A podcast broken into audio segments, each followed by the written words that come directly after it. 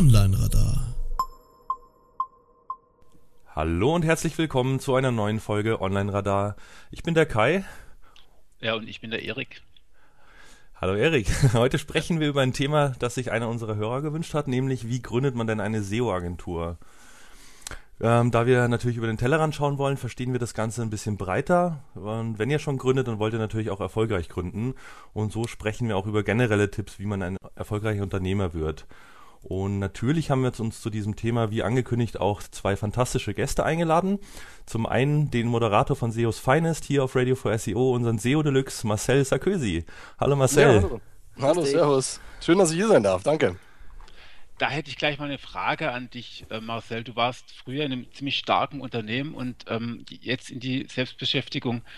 Vor, vor, vor wann? Wie lange ist es jetzt her? Also ich habe ähm, Ende 2010 habe ich mich selbstständig gemacht. Das okay. heißt, es ist jetzt fast genau zwei Jahre her. Wie fühlt sich das jetzt so an nach zwei Jahren? Ja, generell natürlich gut, ganz klar, logisch. Also ähm, es ist halt ungewohnt. Ähm, da kommen wir sicherlich drauf nochmal in Ruhe zu sprechen. Also was ich immer sage, man muss halt irgendwo geboren sein für die Selbstständigkeit. Hört sich jetzt ein bisschen blöd an, aber ähm, ich finde halt immer, es gibt halt Leute, die, die sind super glücklich, wenn die Leben lang irgendwo arbeiten. Also da habe ich auch ganz viele Freunde und, und Kollegen und Bekannte, die sind dann jahrelang bei Unternehmen. Und ich bin schon immer auch so ein Mensch gewesen, der, der relativ schnell gelangweilt war. Also relativ schnell heißt so zwei bis vier Jahre in irgendeiner Firma. Äh, und dann denkt man so, ah, ist das alles und kann man nicht noch was anderes machen und so weiter. Also, und wenn man so diesen, diesen Flitz so ein bisschen hat, dann ist man eigentlich mehr so der Selbstständige. Und ich glaube, ich war das halt schon immer. Und ja, seit zwei Jahren bin ich jetzt selbstständig und äh, habe es bisher noch nicht bereut, ganz klar. Wunderbar, sehr schön. Du bist geboren für die Selbstständigkeit, okay. Richtig, richtig. Also ich habe sogar meiner Mutter früher immer gesagt, Mutti, wenn ich groß bin und mal meine Fabriken habe, habe ich wohl als kleiner Buch schon immer gesagt. okay. das ist wohl so. Du bist ja ein Visionär. Sehr schön. Ich glaube, das ist wirklich ein wichtiger Punkt. Da kommen wir sicherlich später auch nochmal drauf zu sprechen. Ja, dann möchte ich euch noch unseren zweiten Gast vorstellen. Ähm, die fleißigen Online-Radar-Hörer werden ihn schon kennen. Das sind Mitgründer, nämlich der Alex Geisenberger. Hallo Alex, Servus. Ja, Servus. Danke auch für die Einladung. Wieder mal dabei zu sein, ist toll. Und du, Alex, bist jetzt ja nicht nur Online-Radar-Mitbegründer, was mich mit äh, Ehrfurcht erfüllt. Ähm, aber du warst vorher angestellt und hast dich vor einem Jahr dann selbstständig gemacht. Ist das so richtig? Ähm, genau, also ich war schon in so einer, in so einer Art Selbstständigkeit seit ähm, Anfang 2009. Ähm, allerdings äh, hatte das dann mit Entscheidungswegen relativ wenig zu tun. Wir haben halt alle anderen äh, Elemente der Selbstständigkeit begleitet. Uh, das hat dann auf Dauer nicht so gut funktioniert. Es gab halt einfach einen Haufen Gesellschafter, die da noch mit drin waren, was dann nicht so funktioniert hat, wie wir uns das vorgestellt haben. Und dann haben wir uns März letztes Jahr herausgelöst und seitdem gibt es die Expose 414 in eigenen Räumen und wir hatten, wir waren sehr fleißig, hatten sehr viel Glück und hatten äh, die Chance jetzt in diesem einem Jahr uns zu verzweieinhalbfachen und sind jetzt heute acht Leute. Äh, das bedeutet aber auch, dass du eine ganze Menge Entscheidungen für andere treffen musst. Wie fühlt sich das an? Ähm, es kommt drauf an. Also ganz am Anfang äh, hängt man sicherlich abends immer wieder in den Seilen. Äh, ich denke, äh, Marcel wird das bestätigen können, wenn man so in die ersten großen Entscheidungen rantritt und merkt, okay, jetzt geht es hier wirklich mal um die Wurst. Aber bei mir hat sich das zumindest jetzt über die letzten zwölf Monate dahin entwickelt, dass es irgendwann entweder total spannend, interessant ist oder man das ganz instinktiv macht. Also hat auf jeden Fall, sobald man da mal drin ist, nichts Negatives an sich. Okay. Gut, sehr schön. Ähm, übrigens, für alle Beteiligten, es gibt natürlich dann nachher alle URLs und einige Informationen in den Show Notes. Genau, wie immer. Ja, dann würde ich sagen, steigen wir mal kurz äh, noch ins Housekeeping ein. Das heißt, wir besprechen äh, die Dinge der letzten Sendung. Zum ersten muss ich mich hier äh, öffentlich zu Kreuz kriechen und mich für die schlechte Tonqualität äh, entschuldigen. Ich hatte nämlich blöderweise Ui. mein in internes Mikro offen statt meines tollen 15 Euro Headsets. Ähm, ja, das sollte jetzt in den zukünftigen Sendungen hoffentlich wieder anders sein. Also deshalb hat man auch das nervige Tastaturgeklapper so ein bisschen zu deutlich gehört. Ja, ähm, dann hatten wir 34 Kommentare mit Lob, Kritik und auch Input. Ähm, aber relativ wenige Fragen, muss ich sagen, oder Erik? Äh, also verblüffend wenige Fragen. Es war, gab echt eine ganze Menge Lob. Es gab ein bisschen Kritik. Ähm, wir sind stolz drauf und ich würde einfach mal sagen, ähm, wir nehmen uns jetzt auch vor, kürzere Sendungen zu machen. Das war nämlich der Hauptkritikpunkt. Ähm, wobei wir vorhin auch schon im Vorgespräch gesagt haben, Naja, wenn ein Thema mal ein bisschen länger sein muss, dann muss es halt länger sein. Also eine Stunde werden wir wahrscheinlich heute auch nicht schaffen, aber so 90 Minuten ist mal das Ziel. Ihr könnt uns ähm, danach mal daran messen. Okay. Genau. Genau. Dann hatten wir zwei, drei Sachen auch verlost. Ich habe ähm, mein Videotraining an Daniel geschickt der gesagt hat, zumindest mal, dass er jemanden damit aus Hartz IV herausholen will. Und ähm, ja, was soll ich das sagen? Ich meine, das ist natürlich der beste Grund, wenn äh, ich jemanden aus Hartz IV raushole, zumindest wenn ich es auch nur aus, äh, per Video mache. Freut mich auf jeden Fall sehr. Ja, da bin ich auch sehr gespannt. Ich hätte auch gern von Daniel äh, ein bisschen Feedback, wie das so läuft. Ähm, also inwieweit quasi diese Videoschulung alleine reicht, damit jemand äh, tatsächlich auf den Stand kommt, dass er mitarbeiten kann. Fände ich super, wenn du dich da mal melden würdest. Ähm, gerne auch vielleicht äh, in der Form von einem Kurzinterview. Das ist ja auch immer spannend, sowas äh, mitzuverfolgen. Da, zum anderen äh, hatte ich ja Beta-Zugänge für mein Tool verlost. Ähm, ich habe jetzt einfach jedem, der sich gemeldet hat, einen Zugang geschickt. Ähm, die sind auch schon fleißig am Testen und am Klickern. Äh, vielen Dank auch da schon mal für das Feedback. Und ich hoffe mal, dass sich das Tool dadurch äh, jetzt ein bisschen ja, schneller entwickelt und mal gucken, was, wann es dann das Licht der Welt äh, erblickt, auch für alle. Genau. Ja, ich durfte in das Tool übrigens auch schon reingucken und ich, ich finde es klasse, finde es sehr schön und ich bin schon gespannt. Ich habe dann dem Kai sogar auch geschrieben, ich weiß gar nicht, ähm, ob ich das jetzt so, aber ist, ist egal, wir sind ja unter uns. Ich habe dann gesagt, Mensch, für so ein Tool sollte man eigentlich auch Geld nehmen dürfen. Geld nehmen. Also ich bin äh, nicht der Meinung, dass alles kostenlos sein muss, sondern ich finde, ähm, das SEO SEO zum Geldverdienen da ist und dann dürfen diejenigen, die da auch Tools machen, auch mal Geld dafür nehmen. Aber das ist vielleicht ein anderes Richtig. Thema, das wir hier nochmal später diskutieren sollten. Ja, es passt ja auch in die Sendung ganz gut rein, weil das hat natürlich auch mit ja. äh, gewissen Punkten zu Stimmt. tun. Dann, wenn du Geld für das Tool nimmst, musst du natürlich dafür sorgen, dass es immer funktioniert. Wenn du es irgendwie kostenlos machst, kannst du sagen, leck mich am Arsch. Aber äh, es sind eben viele Dinge, die da hinten noch dranhängen. Du meinst so wie, so, so, wie mein Internetzugang, der immer funktioniert, ne? Mhm. Genau. Ja, da hast du ja neuerdings sogar ein Grundrecht drauf und kannst Schadensersatz fordern, wenn das mal nicht ja, gehen stimmt. sollte. Ja, wir hatten das wieder äh, vier Wochen lang Ausfall. In der okay. Firma? Ja, zu Hause, ja. Ah, okay. okay. 55 Euro pro Tag kriegst du dann dafür. Ernsthaft? Ja, ist so. Also es gab, es gab, es gab diesen, es gab diesen, dieses Urteil und ich glaube, ähm, der hat dann, der war irgendwie zwei Monate lang offline und wirklich aus, ähm, äh, als wegen eines Fehlers äh, von 1 und 1 oder ich, ja doch 1 und 1 und die mussten ihm jetzt dann, so viel ich weiß, 55 Euro pro Tag zahlen. Boah, krass. Cool, oder? Aber das ist super. Aber es kann auch kein, also auch kein, man kann damit auch nicht also, reich werden. Äh, nee, also äh, ich finde es nur dahingehend gut, dass vielleicht mal die äh, unsere Kommunikationsgesellschaften sich da mal ein bisschen schneller herbewegen, um ja. die Leitungen wieder zum Laufen zu kriegen. Richtig. Ja, das oh. auf jeden Fall. Wenn, okay. wenn Kundenzufriedenheit schon kein Maßstab ist. Stimmt, genau. Okay, also wir sind ja hier, wir machen diesmal keinen Rückblick, keinen Vor Vorblick, sondern wir widmen uns jetzt sofort dem Thema. Dazu haben wir auch genügend Gäste. Der Marcel und der Alex sind beides begeisterte äh, Selbstständige. Vielleicht müssen wir noch ganz kurz sagen, ähm, ob wir selbstständig sind. Kai, du hast auch eine eigene Agentur, richtig? Genau, genau. Ich bin jetzt auch äh, quasi seit Anfang letzten Jahres, also knapp über ein Jahr jetzt selbstständig. Ich habe vorher ja schon nebenberuflich immer ein bisschen was gemacht, aber jetzt äh, voll und ganz. Und ja, bin eigentlich auch, muss ich sagen, wie Marcel so irgendwie dazu geboren. Ich habe mich lange, lange vor dem Schritt äh, gefürchtet, weil ich auch dachte, die Sicherheit ist dann weg und alles. Aber die Nachteile des Angestelltenverhältnisses waren dann doch irgendwann so gravierend, dass ich gesagt habe, jetzt gehe ich den Schritt und ich habe ihn bis heute nicht bereut. Also ganz im Gegenteil, es war das Beste, was ich je getan habe und ja, ich finde es einfach grandios, allein äh, ja, sein eigenes Ding machen zu können, niemandem äh, Rechenschaft ab äh, oder schuldig zu sein, außer natürlich den Kunden. Aber das ist auch ein anderes Verhältnis, ob jetzt der Chef vorbeikommt ähm, oder ein Kunde und auch beim Angestelltenverhältnis finde ich es halt auch immer schwierig, dass du dann deinen Pauschalbetrag sozusagen im Monat äh, bekommst, eigentlich unabhängig davon, was du leistest. Da gibt es dann auch immer Leute, die dann ähm, sich eigentlich gut gehen lassen und nicht viel tun. Und so jemand bin ich halt einfach nicht. Ich will was reißen, ich will Sachen machen, die mir Spaß machen, aber ich sage halt auch gerne mal Nein zu Dingen, die mir nicht liegen. Und das kann man eben in der Selbstständigkeit sehr, sehr gut. Genau, und ich, ähm, ich werde es nicht als so ausführlich sagen, aber ähm, ich habe vor, glaube ich, 25 Jahren meine erste Firma, das war Wildplakatierung. gegründet und zwischendrin noch zwei, drei andere Firmen, einen kleinen Verlag. Ich habe dann auch das ähm, mitgegründet, was jetzt unter Chip ähm, Online firmiert ähm, und habe jetzt gerade eine kleine SEO-Agentur, also klein im Sinne von wenig Leuten.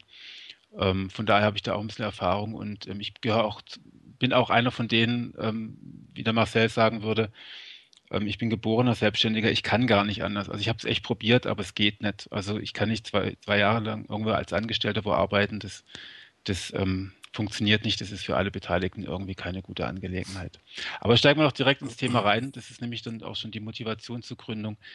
Ähm, ich habe jetzt, wir haben jetzt so zwei ziemlich unterschiedliche Motivationen eigentlich da liegen. Ne? Also wir haben einmal den, den Marcel, der der vom großen Unternehmen gesagt hat, ich bin, ich bin selbstständig, ich möchte aber jetzt gerne auch als, als ähm, ja, selbstständig arbeiten, oder? Was war eigentlich die, die, die wirkliche Motivation, außer dass du dafür ge äh, geboren bist, Marcel? Ja, gut, ähm, ja, wie ich eingangs schon gesagt habe, also man ist irgendwie immer so auf dem Sprung. Also ich war bei keiner Firma in den letzten zehn Jahren irgendwie, glaube ich, länger als zwei Jahre ähm, weil man danach entweder seine Ziele schon erreicht hatte, die man halt eingangs macht, also seine ganzen strategischen Jahresziele hatte ich dann nach ein bis zwei Jahren schon erreicht, oder es wird einfach ähm, entsprechend langweilig. Also wenn man dann zum dritten Mal, ich habe ja auch als Webdeveloper gearbeitet, zum Beispiel, wenn man dann zum, zum dritten Mal hintereinander einen Relaunch macht, ja, weil, weil jedes Jahr einer ansteht, dann denke ich auch, da muss doch noch mehr sein. Ähm, wo ich dann halt eben mehr SEO gemacht habe für die Firmen, dann hat man halt nach einem Jahr oder nach zwei ähm, dann teilweise die Keywords alle schon auf Platz 1 gehabt. Da kommt dann Langeweile auf. Also das ist, hier ist auch wieder ein mhm. Luxusproblem, ja. Und äh, man ist dann so ein bisschen auf dem Sprung und ähm, ja, wie gesagt, man dümpelt dann auch auf einem Keyword-Set natürlich rum. Wie du gerade gesagt hast, man fragt sich dann, ist da nicht noch irgendwie mehr? Ja, da hast du halt irgendwie mal, ist es halt das Posterdruck, dann ist es halt, keine Ahnung, Versicherung, nächstes Jahr ist es dann eben Autovermietung, weiß ich was, ja. Und ähm, genau, irgendwann willst du dann dein eigenes Ding machen. Und äh, das, das gipfelt dann irgendwann in so einen Punkt, wo man dann Unternehmen verlässt, wo man sich dann überlegt, okay, suche ich mir jetzt einen neuen Job, weil die Angebote sind ja immer da, das ist keine Frage. Oder probiert man es halt jetzt? Ähm, wie der Kai dann auch gesagt hat, da muss man natürlich, äh, man hat Angst und ist neu und genau, und ja, da, da entscheidet sich dann. Also dieser Punkt hat man halt irgendwann im Leben und der eine springt halt ins kalte Wasser und macht's und probiert es halt aus und äh, der andere traut sich das nicht. Also ich, ich habe halt auch irgendwie Kollegen, die aus alten Firmen, die schimpfen da quasi und ja, ich würde ja eigentlich, würde ich ja gerne wechseln und bla, aber sind halt immer noch da. Und das sind so die Leute, die, die, äh, ja, die, die werden den Absprung auch nie schaffen, weil ja, einen richtigen Zeitpunkt gibt es ja nicht für einen Jobwechsel, für ein Kind und so weiter. Und ja. Äh, das, das, ist halt so, ja. Und dann sagt man immer, ja, aber nächstes Jahr kündige ich auf jeden Fall und dann nächstes Jahr und jetzt aber und jetzt reicht's. Und im Endeffekt sind die Leute zehn Jahre da, weil die es ihm einfach sich gar nicht trauen. Äh, und wie gesagt, ich habe auch am Anfang, ähm, war für mich ein Riesenabenteuer, die Selbstständigkeit. Und äh, war auch nicht leicht, dieser Sprung, muss man auch dazu sagen.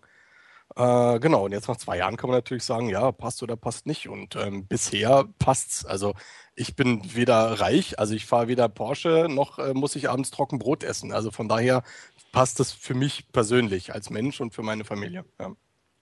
Ähm, Alex, ich nehme an, du hast ähnliche, ähnliche Motivation, aber du hast gleich was Größeres dann auch gemacht. Ihr habt wahrscheinlich eine GmbH gegründet, oder? Ähm, wir sind gerade in der Gründung. Das ist ja immer ein äh, relativ umfangreicher Prozess mhm. und äh, wir hätten eigentlich auch schon gegründet, aber ich hadere momentan noch einen meiner Mitarbeiter da eben als Gesellschafter mit reinzunehmen was ja wahnsinnig wichtig ist bei so einer Gründung. Aber wie vorhin schon mal gesagt, ähm, Gesellschafterform ist immer sehr, sehr schwierig, äh, vor allem bei 50-50 Geschichten. Ähm, äh, ganz kurz noch, ich fand es ganz wichtig, was Marcel gesagt hat, ist dieser Mut, ja, in diese Selbstständigkeit äh, zu gehen. Da kursiert ja gerade auch wieder in allen Medien äh, so ein Motivationsbild eben, also mit dieser großen Schlucht zwischen einem selber und diesem, äh, diesem äh, ja, Garten und dem Gras auf der anderen Seite eben, wo man immer glaubt, da ist alles besser. Ähm, mit dem, was Marcel gesagt hat, man muss dafür geboren sein, für die Selbstständigkeit, kommt dieser Mut in meinen Augen natürlich mit oder ich muss mir den einfach in irgendeiner Form erarbeiten und mich dazu zwingen. Aber das ist tatsächlich das, was die meisten Leute davon abhält, da reinzugehen. Und bei mir kommt diese ganze Motivation eigentlich ganz woanders her. Also in meinen Unternehmen, in denen ich früher war, äh, da hatte ich mich damals in die ersten Sachen wie Google AdWords und SEO eingelesen. Wir hatten viel Typo 3 entwickelt und ein paar große Portale am Start. Ähm, aber ich hatte nicht mal irgendeine Ahnung. Ich hatte auch gelernt, wie überhaupt Besucher dahin kommen. Und als ich dann versucht habe, diese Prozesse in das Unternehmen zu etablieren, ähm, da habe ich also wirklich auf Granit gebissen, auf, auf allen Etagen, bis ich das äh, Ganze dann verlassen hatte und in ein anderes Konglomerat als äh, Gesellschafter mit einzusteigen. Ähm, da war es dann ähnlich. Äh, da wurde dann mit den Mitarbeitern, sprich mit meinen Mitarbeitern von ähm, mehreren anderen Leuten nicht so umgegangen, wie ich mir das vorstelle. Ähm, genauso wurde mit den Kunden umgegangen. Also mir sind meine Kunden liegen mir sehr am Herzen, muss ich sagen, auch meine Mitarbeiter. Ich lege da ganz großen Wert drauf, dass da alles im Reinen ist, dass jeder miteinander cool ist, dass wir viel Spaß haben und eine gute Zeit miteinander feiern.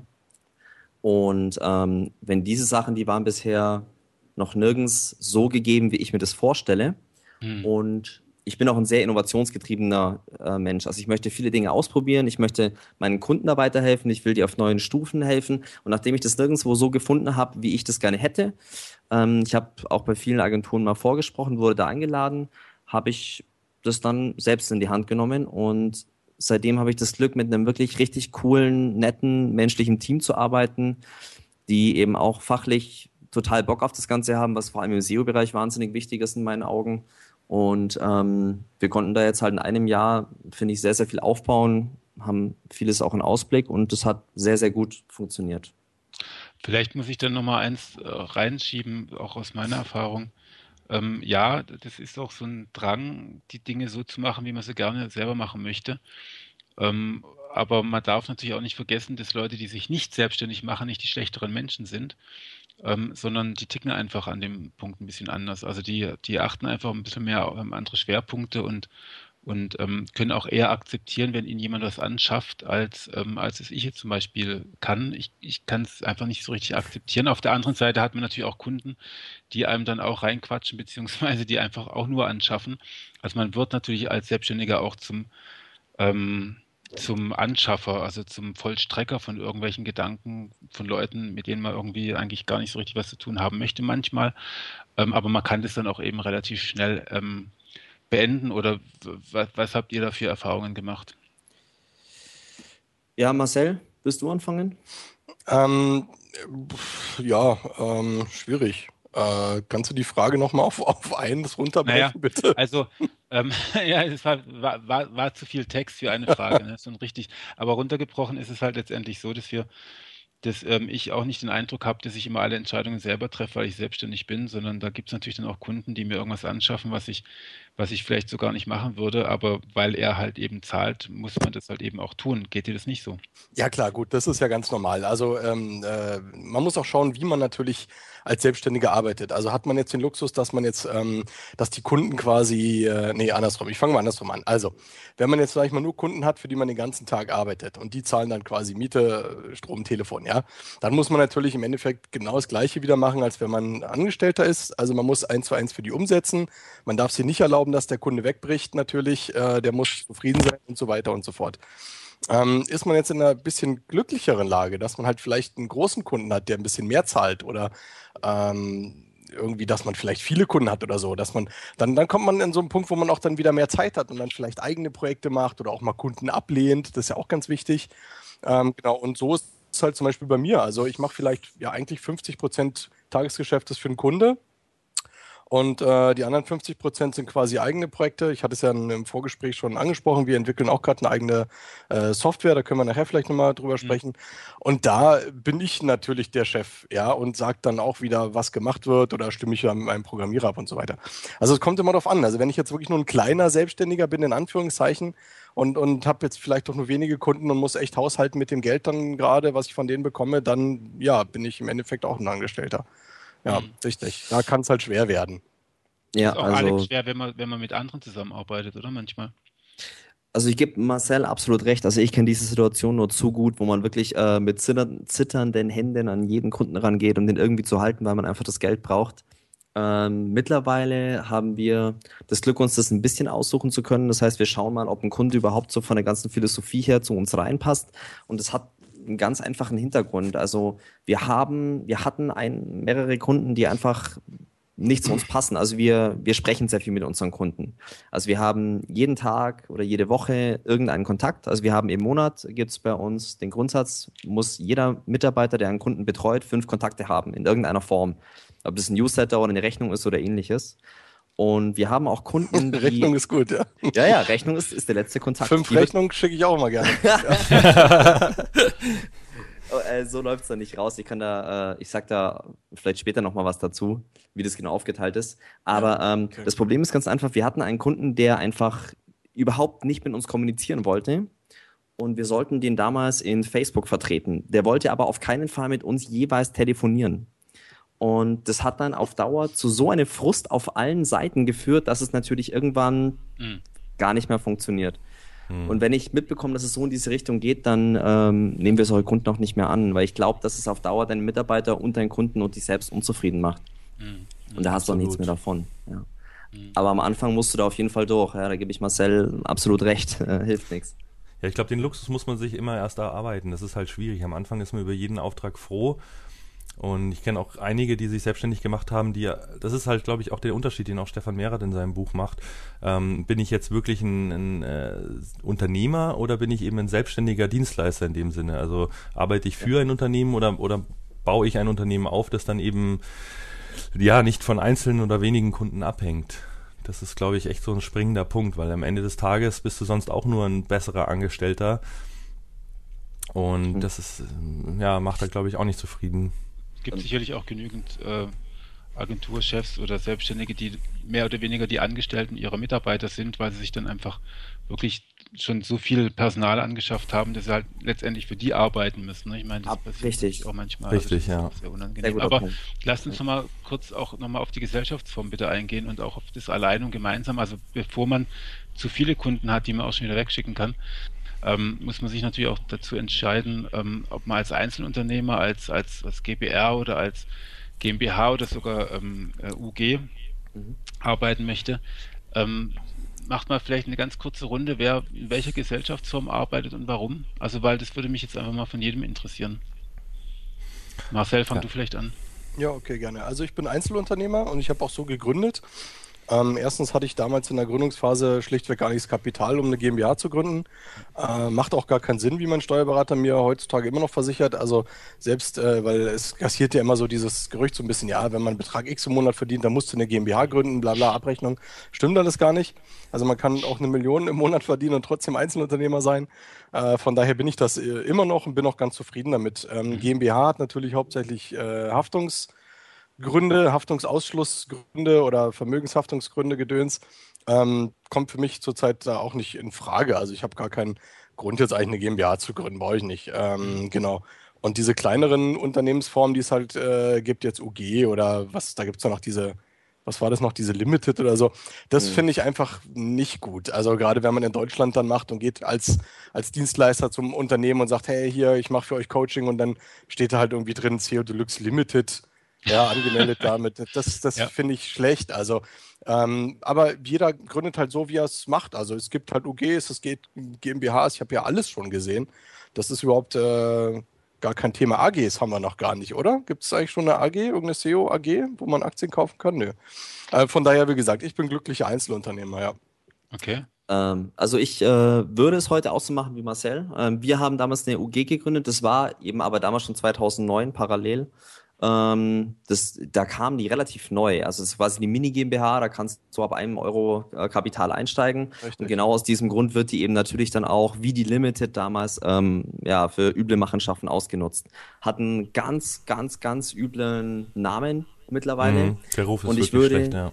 Also ich würde es niemandem, also ausgesprochen niemandem raten von euch, der gründen will, eine UG zu machen. Und zwar nicht aus dem Grund, dass das jetzt einen schlechten Namen hat, was schon Grund genug wäre, sondern weil ihr kein Geld bekommt. Ihr bekommt auf der Bank mit einer UG keinen einzigen Cent. Und das ähm, ist, wie gesagt, wir sind noch in dieser Form, also wird gerade umgewandelt, aber das ist, kann definitiv ein Neckbreaker sein, wenn ihr Großprojekte macht und ähm, Mitarbeiterlöhne mal auslegen müsst.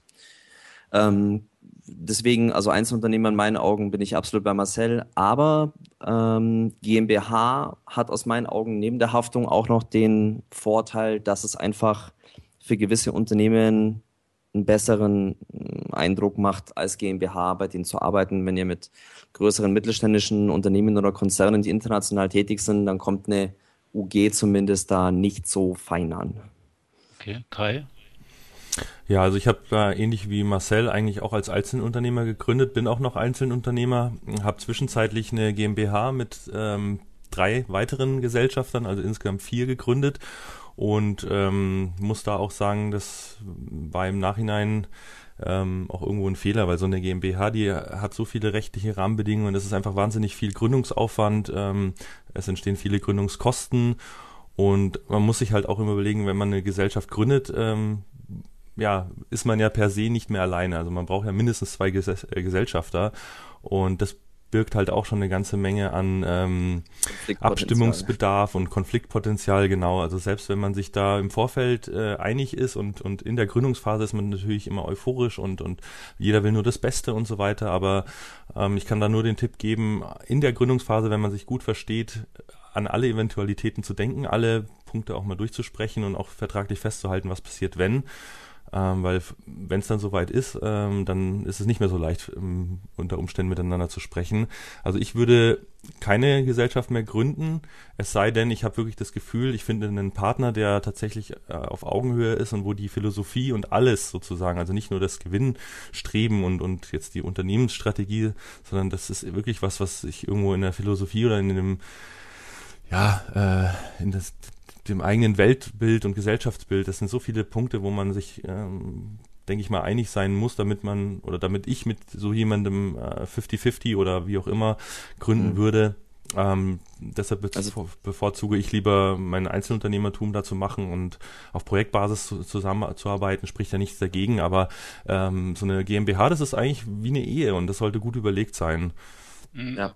Da muss ich vielleicht mal eine Lanze für die GmbH brechen. Also ich habe ja auch schon mehrere GmbHs gegründet und die hatten alle den ganz einfachen Grund, dass man ähm, einfach auch klare Anteilsverteilungen hat. Ne? Also man hatte nicht mehr nur nur ähm, Geschäftsführer oder ähm, Unternehmer, die miteinander reden, sondern es gibt auch eine Gesellschafterebene.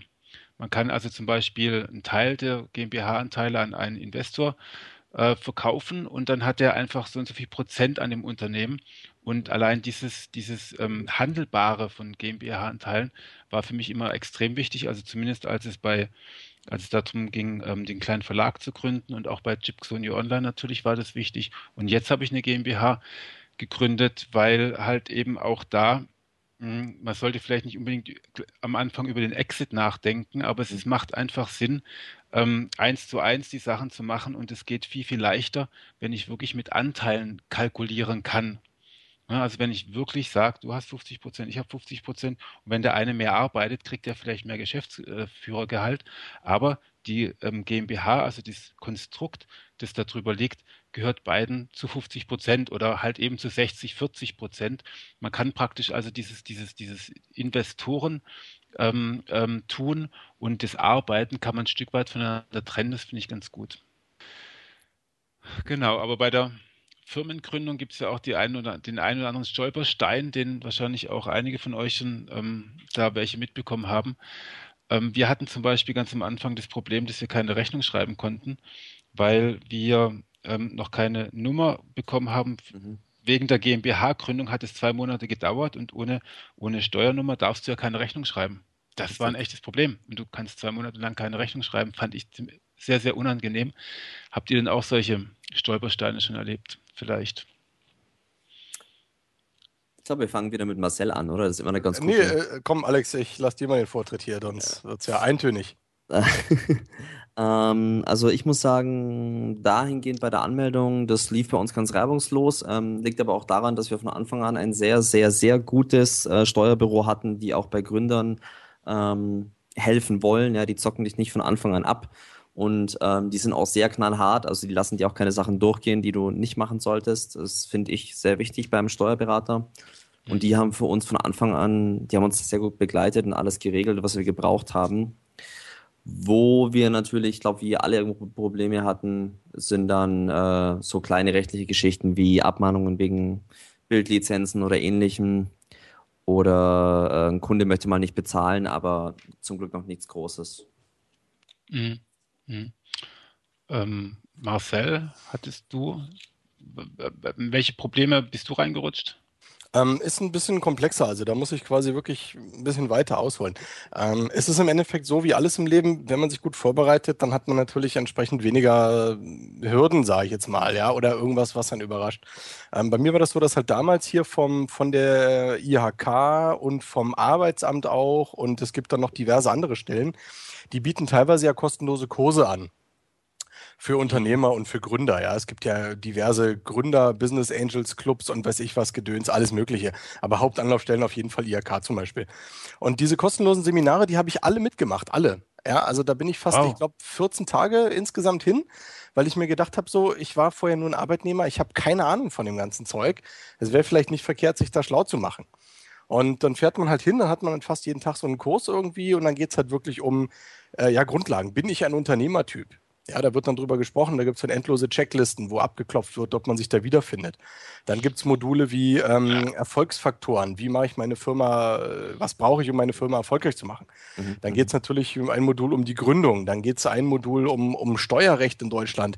Ähm, boah, ich weiß gar nicht mehr, was das alles war. Dann natürlich Sachen für, wie schreibe ich meinen Businessplan, meinen Kapitalbedarfsplan, Liquiditätsplan, äh, waren dann gleich mehrere Module natürlich ähm, gründe ich ein Unternehmen neu, übernehme ich ein Unternehmen und so weiter. Also wirklich ein Haufen Module.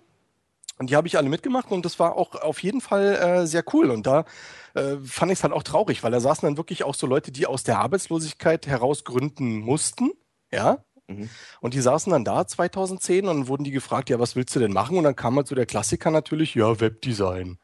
Mhm. Wo ich dann gesagt habe, na, oh, Webdesign 2010 äh, ist vielleicht nicht die beste Idee. Man hat halt auch gemerkt, die Leute hatten natürlich keinen Bock. Also die saßen da, damit sie einfach noch ein halbes Jahr Arbeitslosengeld kriegen. Ist jetzt nicht böse gemeint, sondern den Eindruck hatte ich halt wirklich. Und äh, die haben natürlich dann keine Ahnung, ja, dann lieber auf dem Handy um was gespielt, als sich halt äh, aktiv da mit diesem, mit diesem äh, Modul zu beschäftigen. Und ich habe es halt wirklich gerne gemacht und habe hier einen Haufen Notizen, habe auch einen riesen Ordner, der jetzt hier noch vor mir liegt. Und da kann ich halt nachschlagen. Und äh, der hat mir extrem geholfen. Und so konnte ich halt mit Behörden extrem smooth kommunizieren. Äh, ich konnte mit mir einen Steuerberater super suchen. Ich habe einen super tollen Businessplan geschrieben. Äh, den ich habe bei der Bank sofort einen Kredit gekriegt. Äh, das Ding war überall durch, ja. Und ähm, diese Stellen brauchen normalerweise drei Wochen. Auch die IHK braucht irgendwie zwei bis drei Wochen mindestens, bis die so ein Ding ähm, Absegnen, der war bei mir nach zwei Tagen durch, weil er einfach so klar ja. geschrieben war, so strukturiert, so sauber. Weil genau diese Punkte, die die haben wollen oder die die erwarten, standen halt genau in dieser Form so drin, weil ich die Seminare gemacht habe. Und äh, genau, und das schließt halt den Kreis. Und jemand, der jetzt einfach sagt, so, okay, ich gründe mal, der steht halt da und der, der hat das nicht, dieses ganze Wissen. Und der, der wird echt ein Problem bekommen, weil ähm, ja, der weiß halt nicht, wo kriege ich einen Gewerbeschein her und was, was sind für Stolpersteine, brauche ich jetzt einen Steuerberater oder nicht.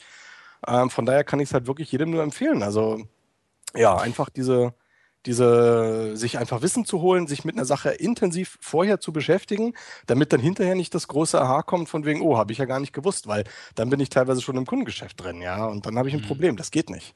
Mhm. Das war jetzt viel Text, aber. Äh, nee, das war jetzt ganz spannend. Also, weil ich habe jetzt ähm, das selber immer ausgelassen, die IHK ähm, Gründungsexistenzberater. Und ähm, ich glaube, da hast du dir eine ganze Menge äh, Ärger gespart. Kai. Ähm, und das ist, wie gesagt, das hat halt zwei Wochen meiner damals ja freien Zeit gekostet. Ja, also ich meine, das ist ja nichts. Ähm, und man hat sogar noch Kontakte kennengelernt mhm. von jungen Gründern, die dann teilweise ein Jahr später eben sich auch nochmal erinnern und sagen, hey, du hast doch damals hier irgendwas mit Suchmaschinen erzählt. Ja, mein Unternehmen ist jetzt, wir sind jetzt auch irgendwie fünf Leute, magst nicht mal einen halben Tag für Coaching reinkommen und so weiter. Also ähm, kann ich nur empfehlen. Also selbst wenn es was gekostet hätte, hätte ich die wahrscheinlich auch mitgemacht.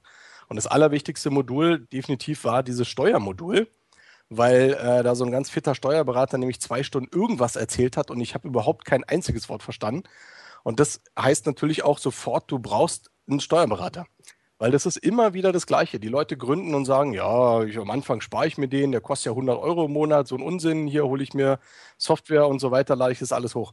Leute, vergesst das bitte. Ihr fallt damit echt auf die Schnauze. Das ist das deutsche Steuersystem, das komplizierteste in der ganzen Welt. Ja, die braucht, wenn ihr gründet, vom allerersten Tag braucht ihr einen Steuerberater. Und meiner hat mir so auf den Arsch gerettet. Ähm, unbezahlbar, also wirklich, definitiv, ja. Ähm, kann ich keinem empfehlen. Und ich hatte halt auch Gründer, auch aus dem SEO-Bereich, die haben auch angefangen. Brauche ich nicht. Und nach, einem, nach Jahr haben sie dann alle gesagt, da hätte ich mal auf dich gehört. Ich sagte, ja, du mal. so ist es halt. Ich glaube, ein Steuerberater gehört immer dazu, ne? Also, ja, da würde ich auch noch gerne was, was anfügen. Also äh, vor allem, äh, wo man es ja recht hat, Steuerberater absolutes Muss. Also haben wir auch genauso gemacht. Und vor allem, die können euch noch so viele Tipps geben, wo ihr Geld sparen könnt oder wo ihr andere Sachen irg in irgendeiner Form abschreiben könnt oder was weiß ich. Und auf diese Sachen kommst du einfach nie. Das sind Dinge, die musst du einfach gelernt haben, da musst du dich jeden Tag mit beschäftigen. Da wird niemals jemand von vornherein, weil er ein Buch gelesen hat und eine Software hat, drauf kommen. Und ja. Also ich kann da auch nur den Rat geben, ein Steuerberater ist wichtig. Was man nicht machen muss, gerade am Anfang, also so mache ich das zumindest, ist die Buchhaltung. Also die Buchhaltung mache ich komplett selber. Ja. Aber der Steuerberater ist im Hintergrund äh, berät und hat mir wirklich auch äh, den einen oder anderen äh, Arsch schon gerettet. Beispielsweise eine Sache, die. wie, viel, äh, wie viel hast du denn? ja, so viele, wie er mir schon gerettet hat, wahrscheinlich äh, mehrere oder naja. Okay. Äh, eine Sache zum Beispiel, ähm, die viele gar nicht wissen oder die mir auch vorher, ich habe mich natürlich sehr viel auch damit beschäftigt, weil ich es ursprünglich mal komplett selber machen wollte, bis ich dann auch gemerkt habe, dass es da sehr viele Hürden und Stolpersteine gibt. Wenn ihr zum Beispiel Texte einkauft, ähm, was ja viele SEOs auch machen, und die, ähm, also da kommt ja dann das ganze Thema ähm, Künstlersozialkasse noch dazu, je nachdem von wem ihr die kauft. Aber ich habe jetzt äh, eine, von der GmbH gekauft und dachte mir, ja, wunderbar, alles fein. Ähm, aber aus dem Ausland, sprich, äh, das ist eine rumänische Agentur, die Texte liefern. Die sind sehr günstig und da schlägt aber der sogenannte Michael Jackson Paragraph zu. Ähm, der ist damals tatsächlich für die Konzerte von Michael Jackson eingeführt worden, weil der deutsche Staat da äh, an den großen Konzerten mitverdienen wollte und gesagt hat, ja, das ist zwar ein Amerikaner und der tritt hier auf, aber eine künstlerische Leistung, die in Deutschland verwertet wird, daran möchte der deutsche Staat einfach mitverdienen. Und das äh, heißt, dass ich jetzt für die äh, Texte, die ich hier in Deutschland verwerte, obwohl ich sie in äh, Rumänien einkaufe, trotzdem hier äh, Steuern zahlen muss. Ja. Und sowas, sowas weiß man einfach nicht. Und da braucht man wirklich einen guten Steuerberater. Und ich habe da zum Glück einen gefunden. Der wurde mir auch empfohlen von einem Bekannten der sofort meinte, ah ja, oje, Sie haben ja wirklich alles hier und mit äh, dem Paragraphen und dem Paragraphen und das äh, kann ich wirklich auch nur sagen. Also wenn ihr die Buchhaltung selber machen wollt und ihr seid da fit, das kann man machen. Das wie gesagt mache ich auch. Äh, ich mache die ganze Vorsteueranmeldung selber, mache meine Rechnungsläufe alles selber, mache die Steuererklärung auch selber, aber die Beratung ist einfach auch wichtig, weil der Steuerberater kennt sich halt dann doch mal besser aus. Aber der hat ja nicht gesagt, dass es besser ist, in Deutschland Texte zu kaufen, ne? Oder? Was hätte auch mal machen können. ähm, was ich jetzt auch tue, ja. Also nachdem mir das Ganze be bewusst geworden ist und mhm. ähm, mittlerweile kaufe ich die Texte nur noch bei deutschen Gesellschaften. Also ich beschäftige auch keine äh, freien Texter mehr, weil es eben auch mit der KSK äh, sonst zu Problemen äh, kommt. Ja, ja. Und das sind eben alles Dinge, die man vorab gar nicht wissen kann in der Regel. Mhm. Mhm. Ähm, Vielleicht noch, äh, also hier ein kleiner Tipp, ähm, nutzt auf jeden Fall von Anfang an irgendein Payment-System, um äh, irgendein System, um eure Rechnungen, Mahnungen, Angebote und so weiter zu verwalten. Äh, viele starten ja mit Word, ähm, haben wir auch gemacht drei Jahre lang, bis einfach dann die ersten Rechnungsnummern doppelt sind und alles total unübersichtlich und konfus wird und man Stornos erstellen muss und so weiter. Und da gibt es für wirklich, ey, also mit 20 Euro im Monat habt ihr da geniale Tools, die euch alles abdecken und das kann ich nur absolut empfehlen, das von Anfang an zu machen. Mit kompletter Kundenverwaltung und allem, was ihr irgendwo braucht, um eure Buchhaltung zu machen. Ja, mein Tipp ist Belomat. Ähm, Belomat kann ich sehr empfehlen. Seit, weiß ich nicht, fünf Jahren arbeite ich damit und da kann man auch größere Rechnungen schreiben, da kann man auch viele Rechnungen schreiben. Kostet wenige Euro im Monat und ist echt empfehlenswert. Äh, ich da, muss jetzt, da, da, muss ich auch noch mal ganz kurz einspringen, Entschuldigung. Äh, abschließend auch zu dem Steuerberater wollte ich noch ganz kurz sagen, ähm, der, der Steuerberater sorgt auch dafür, dass ihr eine Fristverlängerung übrigens habt. Also die mhm. müsst eure Unterlagen dann nicht teilweise monatlich immer abgeben, sondern der kann dann halt entsprechend auch ein bisschen sammeln, ein bisschen später abgeben. Gerade für den Jahresabschluss ist es wichtig. Oh ja. Ist auch nicht ganz uninteressant, weil äh, am Anfang habe ich gedacht, ja, einmal im Monat kein Problem und dann geht es im Monat doch recht schnell rum, mhm. ja. Und äh, wie gesagt, also holt euch einen Steuerberaterpunkt aus. Äh, zu diesen Billomat-Geschichten oder Online-Rechnungen, da kann ich nur sagen, benutze ich zum Beispiel gar nicht. Also während ich meine ganze Buchhaltung ausgelagert habe und äh, sowas, schreibe ich Rechnung wirklich noch von Hand, weil ich definitiv nicht bei irgendeinem System online meine, meine Kunden reinschreibe und meine Rechnung. Ja, also das geht, finde ich persönlich, kein was an, was ich verdiene. Die haben ja kompletten Einsicht dann, wem ich welchen Kunden wofür welche Rechnung geschrieben habe. Und äh, da lasse ich extrem die Finger davon. Da muss ich dir recht geben, ja. Gut, das ist ja. jetzt für, für mich das nicht so wirklich ein Argument, aber ich mache es auch komplett selber. Ich glaube, das hat auch damit zu tun, dass äh, Marcel und ich eher so als Einzelkämpfer unterwegs sind und äh, Alex da mit mehreren Angestellten. Ich glaube, dann ist so ein System wichtiger. Ähm, bei mir kann das halt mit doppelten Rechnungsnummern nicht passieren, weil ich habe eine Excel-Liste und äh, da stehen alle meine Sachen drin. Da bin ich auch der Einzige, der da drin rumfuhrwerkt und da kann ich das noch relativ gut im, im Überblick äh, behalten. Also ich gebe, also Marcel hat absolut recht ab, wenn du dir es leisten kannst, das Ganze lokal zu machen. Ja, ich meine, man kann sich da ja auch hier äh, Lexware und das ganze Zeug holen. Das ist ja, auch genau. nicht so teuer. Ähm, das ist die Alternative und da, also ich muss, ich muss sagen, ähm, ich war schon mal in der Situation, dass uns dann mal irgendwie die Leitung weggebrochen ist und dann kannst du natürlich auch keine Rechnungen schreiben, ähm, was im Zweifelsfall auch mal äh, blöd sein kann für dein Unternehmen. Und deswegen klar lokal, aber in meinen Augen trotzdem ganz am Anfang 5 Euro im Monat kann man dafür investieren und ich denke, eine Zeit lang ist es in Ordnung. Ja, aber wie gesagt, mit deinen Daten hast du da keine, keine Bedenken irgendwie? Gibt es da nichts irgendwie? Dass also du sagst, ich habe nee, da, hab da überhaupt keine Bedenken. Also, weil, okay. ist vielleicht eine Philosophiefrage, aber ähm, die Betreiber von Bilomat, denen ist es so egal, wenn ich Rechnungen stelle. Ähm, vielleicht ist es da auch sowas vielleicht bin ich da auch irgendwie zu, zu, ähm, zu lax oder zu nachlässig irgendwie an dem Punkt, aber ich habe da echt überhaupt keine, ich kann da ziemlich gut schlafen. Ich kann dort meine Angebote reinschreiben. Ich weiß nach einem halben Jahr immer noch, was ich dem als äh, Angebot ja. gemacht habe, wenn dann der Auftrag erst ein halbes Jahr später kommt. Also ähm, das will ich auf jeden Fall nicht missen und eine eigene Installation.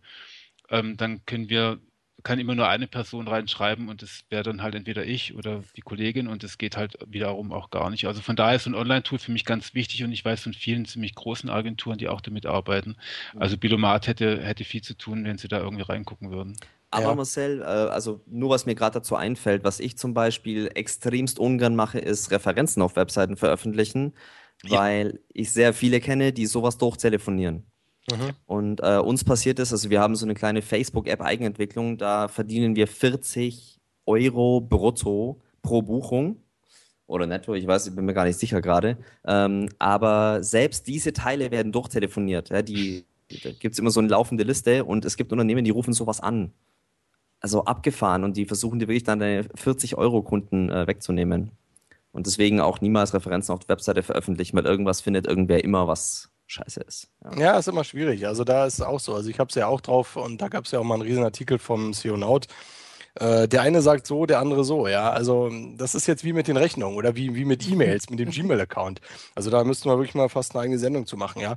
Ähm, der eine sagt halt auch, ja, ich mache hier mein ganzes SEO-Ding und beauftrage hier meine ganzen äh, Leute alle über Gmail, ja, und schicke den Link-Building-Reportings und weiß ich was. Der andere benutzt halt so ein Tool wie Billomat und der dritte sagt halt eben, ich benutze keine Referenzen. Also ich habe mit den Referenzen kein Problem, weil ich habe ja für die Leute sauber gearbeitet. Mhm. Äh, das ist ja auch alles äh, kommuniziert und äh, nachvollziehbar.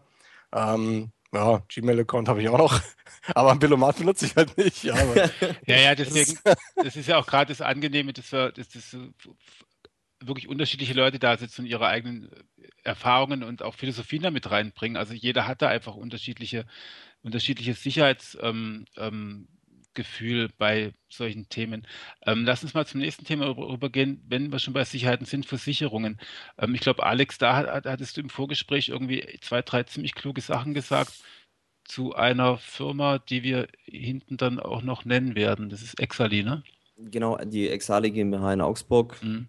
Ähm, ist auch ein äh, langjähriger Kunde von uns. Ähm, die haben sich äh, spezialisiert, vor allem den Ralf Günther gibt es da, das ist der Gründer, nach wie vor auch Geschäftsführer. Ähm, der hat sich spezialisiert für Versicherungen für den Medienbereich. Also ITler, äh, sprich wirkliche Entwickler oder vom Designer bis zum SEO und auch den Consulting-Bereich in diesem Gebiet. Und die Lösungen sind auch wirklich 100% auf das, was wir jeden Tag tun, ausgerichtet. Sprich, da ist ein Penalty mit versichert, da ist ein Consulting-Fehler mit versichert, da ist ein fehlerhaftes Backup mit versichert, da ist ein äh, Computer beim Kunden kaputt machen dabei. Ähm, das Ganze versichert auch noch äh, je nach Ausprägung der Leistungen deine Projekte von früher mit. Also du hast vor drei Jahren einen Shop gebaut oder eine Website und nach deinem Versicherungsabschluss geht was kaputt, dann wird das hiermit abgedeckt. Außerdem gibt es, was wir auch gebucht haben, den sogenannten RPC-Baustein, Return of Project Costs nennt sich das. Und zwar bewirkt der, dass wenn dein Kunde mit dir einen Werkvertrag abschließt und dir während dem Projekt flöten geht, aus welchem Grund auch immer, ja, manchmal passiert sowas ja, äh, nehmen wir an, er würde vom Projekt zurücktreten, dann werden dir alle Kosten, die dir bis dahin entstanden sind, erstattet. Mhm. Und wir hatten zwei, drei Male einen sehr, sehr großen Schritt von kleinen Kunden zu sehr großen, wo wir dann vor der Herausforderung standen, sehr viel Geld für Humankapital, äh, für, also für am Ende Mitarbeiter auszulegen. Und dann hat man halt schon einfach ähm, ein gutes Bauchgefühl, wenn man weiß, sollte der Kunde einem dann doch aussteigen nach einer Zeit, dass einem dieses Geld dann ersetzt wird. Und ich kann euch allen nur empfehlen, für einen gesunden Schlaf so eine Versicherung abzuschließen, weil die paar hundert Euro, die ist es wirklich wert. Ja, hört sich echt so an. Also vor allem zumal es ja auch zugeschnitten ist auf unsere Berufe, ne? auf unsere Sparte ja. und das, also ein Penalty zu, zu, zu versichern, da gehört schon was dazu. Da muss schon jemand recht klug sein. Ne? Ja, also, weißt du, es kann immer irgendetwas sein, da musst du nicht mehr selber genau drüber, drauf schuld sein, aber du hast halt die, das Tolle ist, die kümmern sich auch darum. Ja, nehmen wir an, du machst was kaputt und du kannst es nicht gleich wieder reparieren, aus, wegen mir bist du krank oder sonst irgendwas.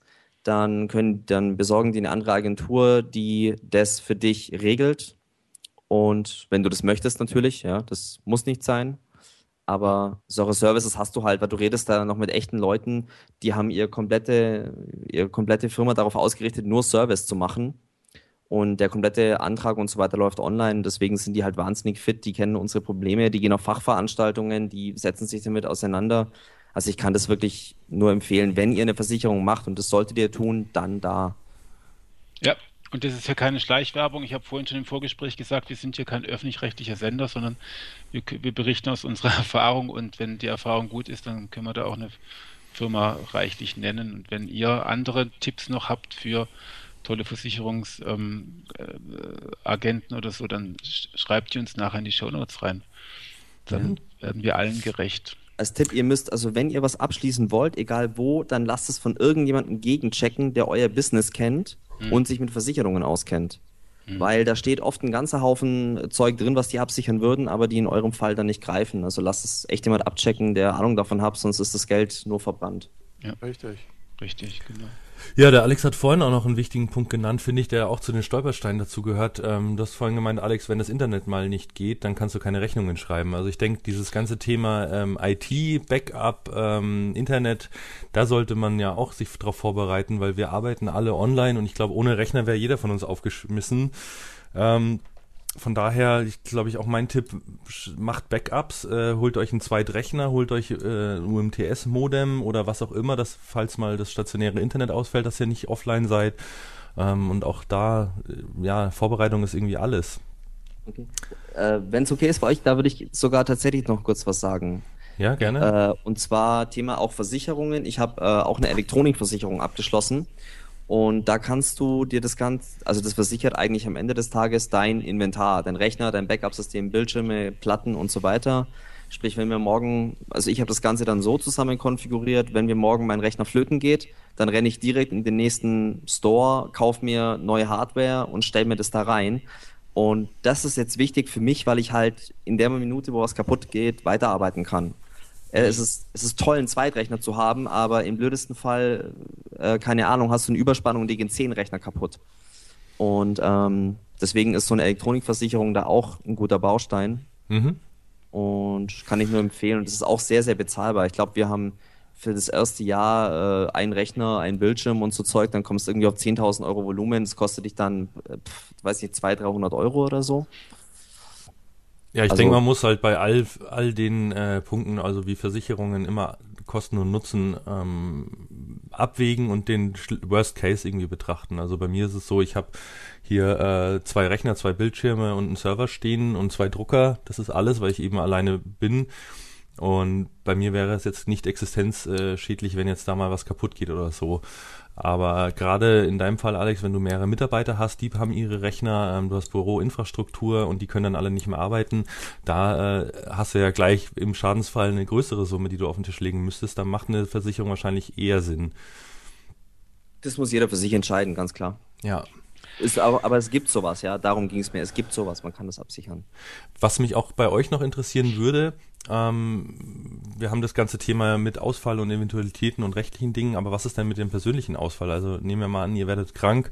Ähm, Alex hat ja auch äh, jetzt in einem Autounfall, ist Gott sei Dank nichts passiert, aber was wäre denn, wenn du jetzt beispielsweise ähm, einmal mal sechs, sechs Wochen oder noch länger im Krankenhaus bist? Ähm, habt ihr euch da auch irgendwie Gedanken zugemacht, vorbereitet, abgesichert? Äh, Thema Krankenversicherung, äh, Verdienstausfall, das würde mich mal sehr interessieren. Also Marcel, äh, vielleicht fängst du an.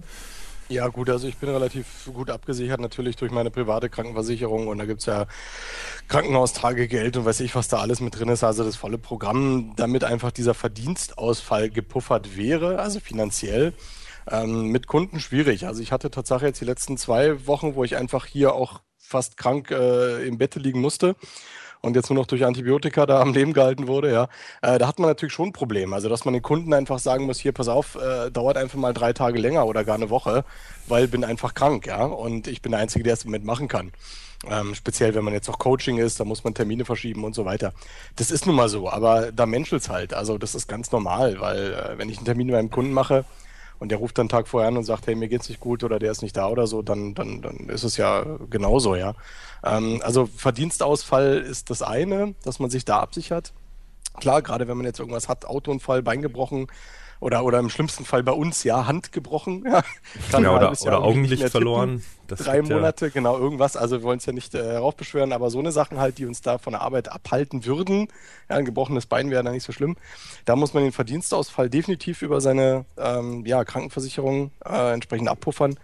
Und äh, ja, in, äh, je nachdem, ob man dann alleine ist oder ein Team hat, muss man halt schauen, was mit den Kunden passiert. Ne? Aber das ist alles eine Frage der Kommunikation. Mhm. Und bei mir waren jetzt halt in den zwei Jahren, habe ich halt öfter mal Ausfälle. Klar, da liege ich halt mal eine Woche im Winter platt. Aber dann liegt halt in der Regel der Kunde fast auch platt, ja. Also dann ist es halt so. Also, die sind ja auch alle entspannt. Also dann, dann macht man halt noch zwei Links für die mehr oder äh, das ist alles gar kein Thema. Also da hatte ich jetzt persönlich noch nie Probleme gehabt, eigentlich. Ja. Mhm. Also sehe ich, das, du hast gerade einen wichtigen Punkt angesprochen, das ist so die Kommunikation im Vorhinein. Ja, das, du musst deinem Kunden auch klar machen, ja, dass du alleine bist und dann, äh, sobald er drauf einsteigt, hast du kein Problem mehr, ihm sowas zu kommunizieren. Ja, ja ich glaube, das Wichtige ist auch das, was im eigenen Kopf stattfindet. Ne? Also ich, ich, äh, ich habe, mhm. also erlaube ich mir auch wirklich krank zu sein weil habe ich nicht dann allzu viel Angst, dass er mir dann abspringt, der Kunde, kann ich dann weiterhin mit ihm arbeiten. Das kommt dann ein bisschen in das Thema Work-Life-Balance rein. Ähm, das haben wir aber gesagt, das werden wir auf jeden Fall heute nicht hier besprechen. Dazu machen wir mal eine eigene Sendung, der Kai und ich. Ähm, trotzdem ist es natürlich ein ganz wichtiger Punkt so im Kopf. Ähm, lege ich mich dann auch ins Bett oder tue ich dann so, wie wenn ich arbeiten könnte? Mhm. Und ähm, verzögert es dann eigentlich noch mal eine ganze Weile. Und das ist äh, so, ein, so ein Verhalten, das eigentlich nicht besonders gut ist. Ja, das, äh, das ist ein ganz großer Grundsatzdiskussionspunkt. Ja. Genau, aber, aber ich denke, das ähm, verlagern wir wirklich mal in eine eigene ja. Sendung. Ja. Ähm, was ich ja noch ganz kurz nur äh, als Hinweis, also man sollte nicht nur für den kurzfristigen Ausfall vordenken, sondern auch tatsächlich, ähm, wenn mal was Schlimmes passiert, ähm, Richtung Berufsunfähigkeitsversicherung und Arbeitsunfähigkeitsversicherung kann ich nur jedem empfehlen. Klar, man ist jung und es geht einem hoffentlich gut und man rechnet nicht damit, aber wenn es dann soweit ist, dann geht's halt wirklich um die Existenz. Also da kann ich auch nur sagen, investiert lieber ein paar Euro monatlich in sowas, ähm, dass ihr dann im, im schlimmsten Falle ähm, ja wirklich abgesichert seid. Und gerade wenn ihr eine Familie habt, dann äh, kommen noch viel mehr Verbindlichkeiten und Verantwortlichkeiten hinzu. Also da, ähm, ich bin da ein Fan von, ne, nicht überversichert zu sein, aber wirklich die Risiken auch abzusichern. Ja. Vielleicht, ähm, ich könnte noch kurz was sagen, also wie wir sowas machen. Bei uns könnten ja auch mal Mitarbeiter krank sein und so weiter. Ich weiß nicht, ist es, kann man das in einem Rahmen mal erzählen, wie man sowas in den Griff bekommen kann, oder ist das zu groß gedacht? Versuch's. Ähm, ich versuche mal.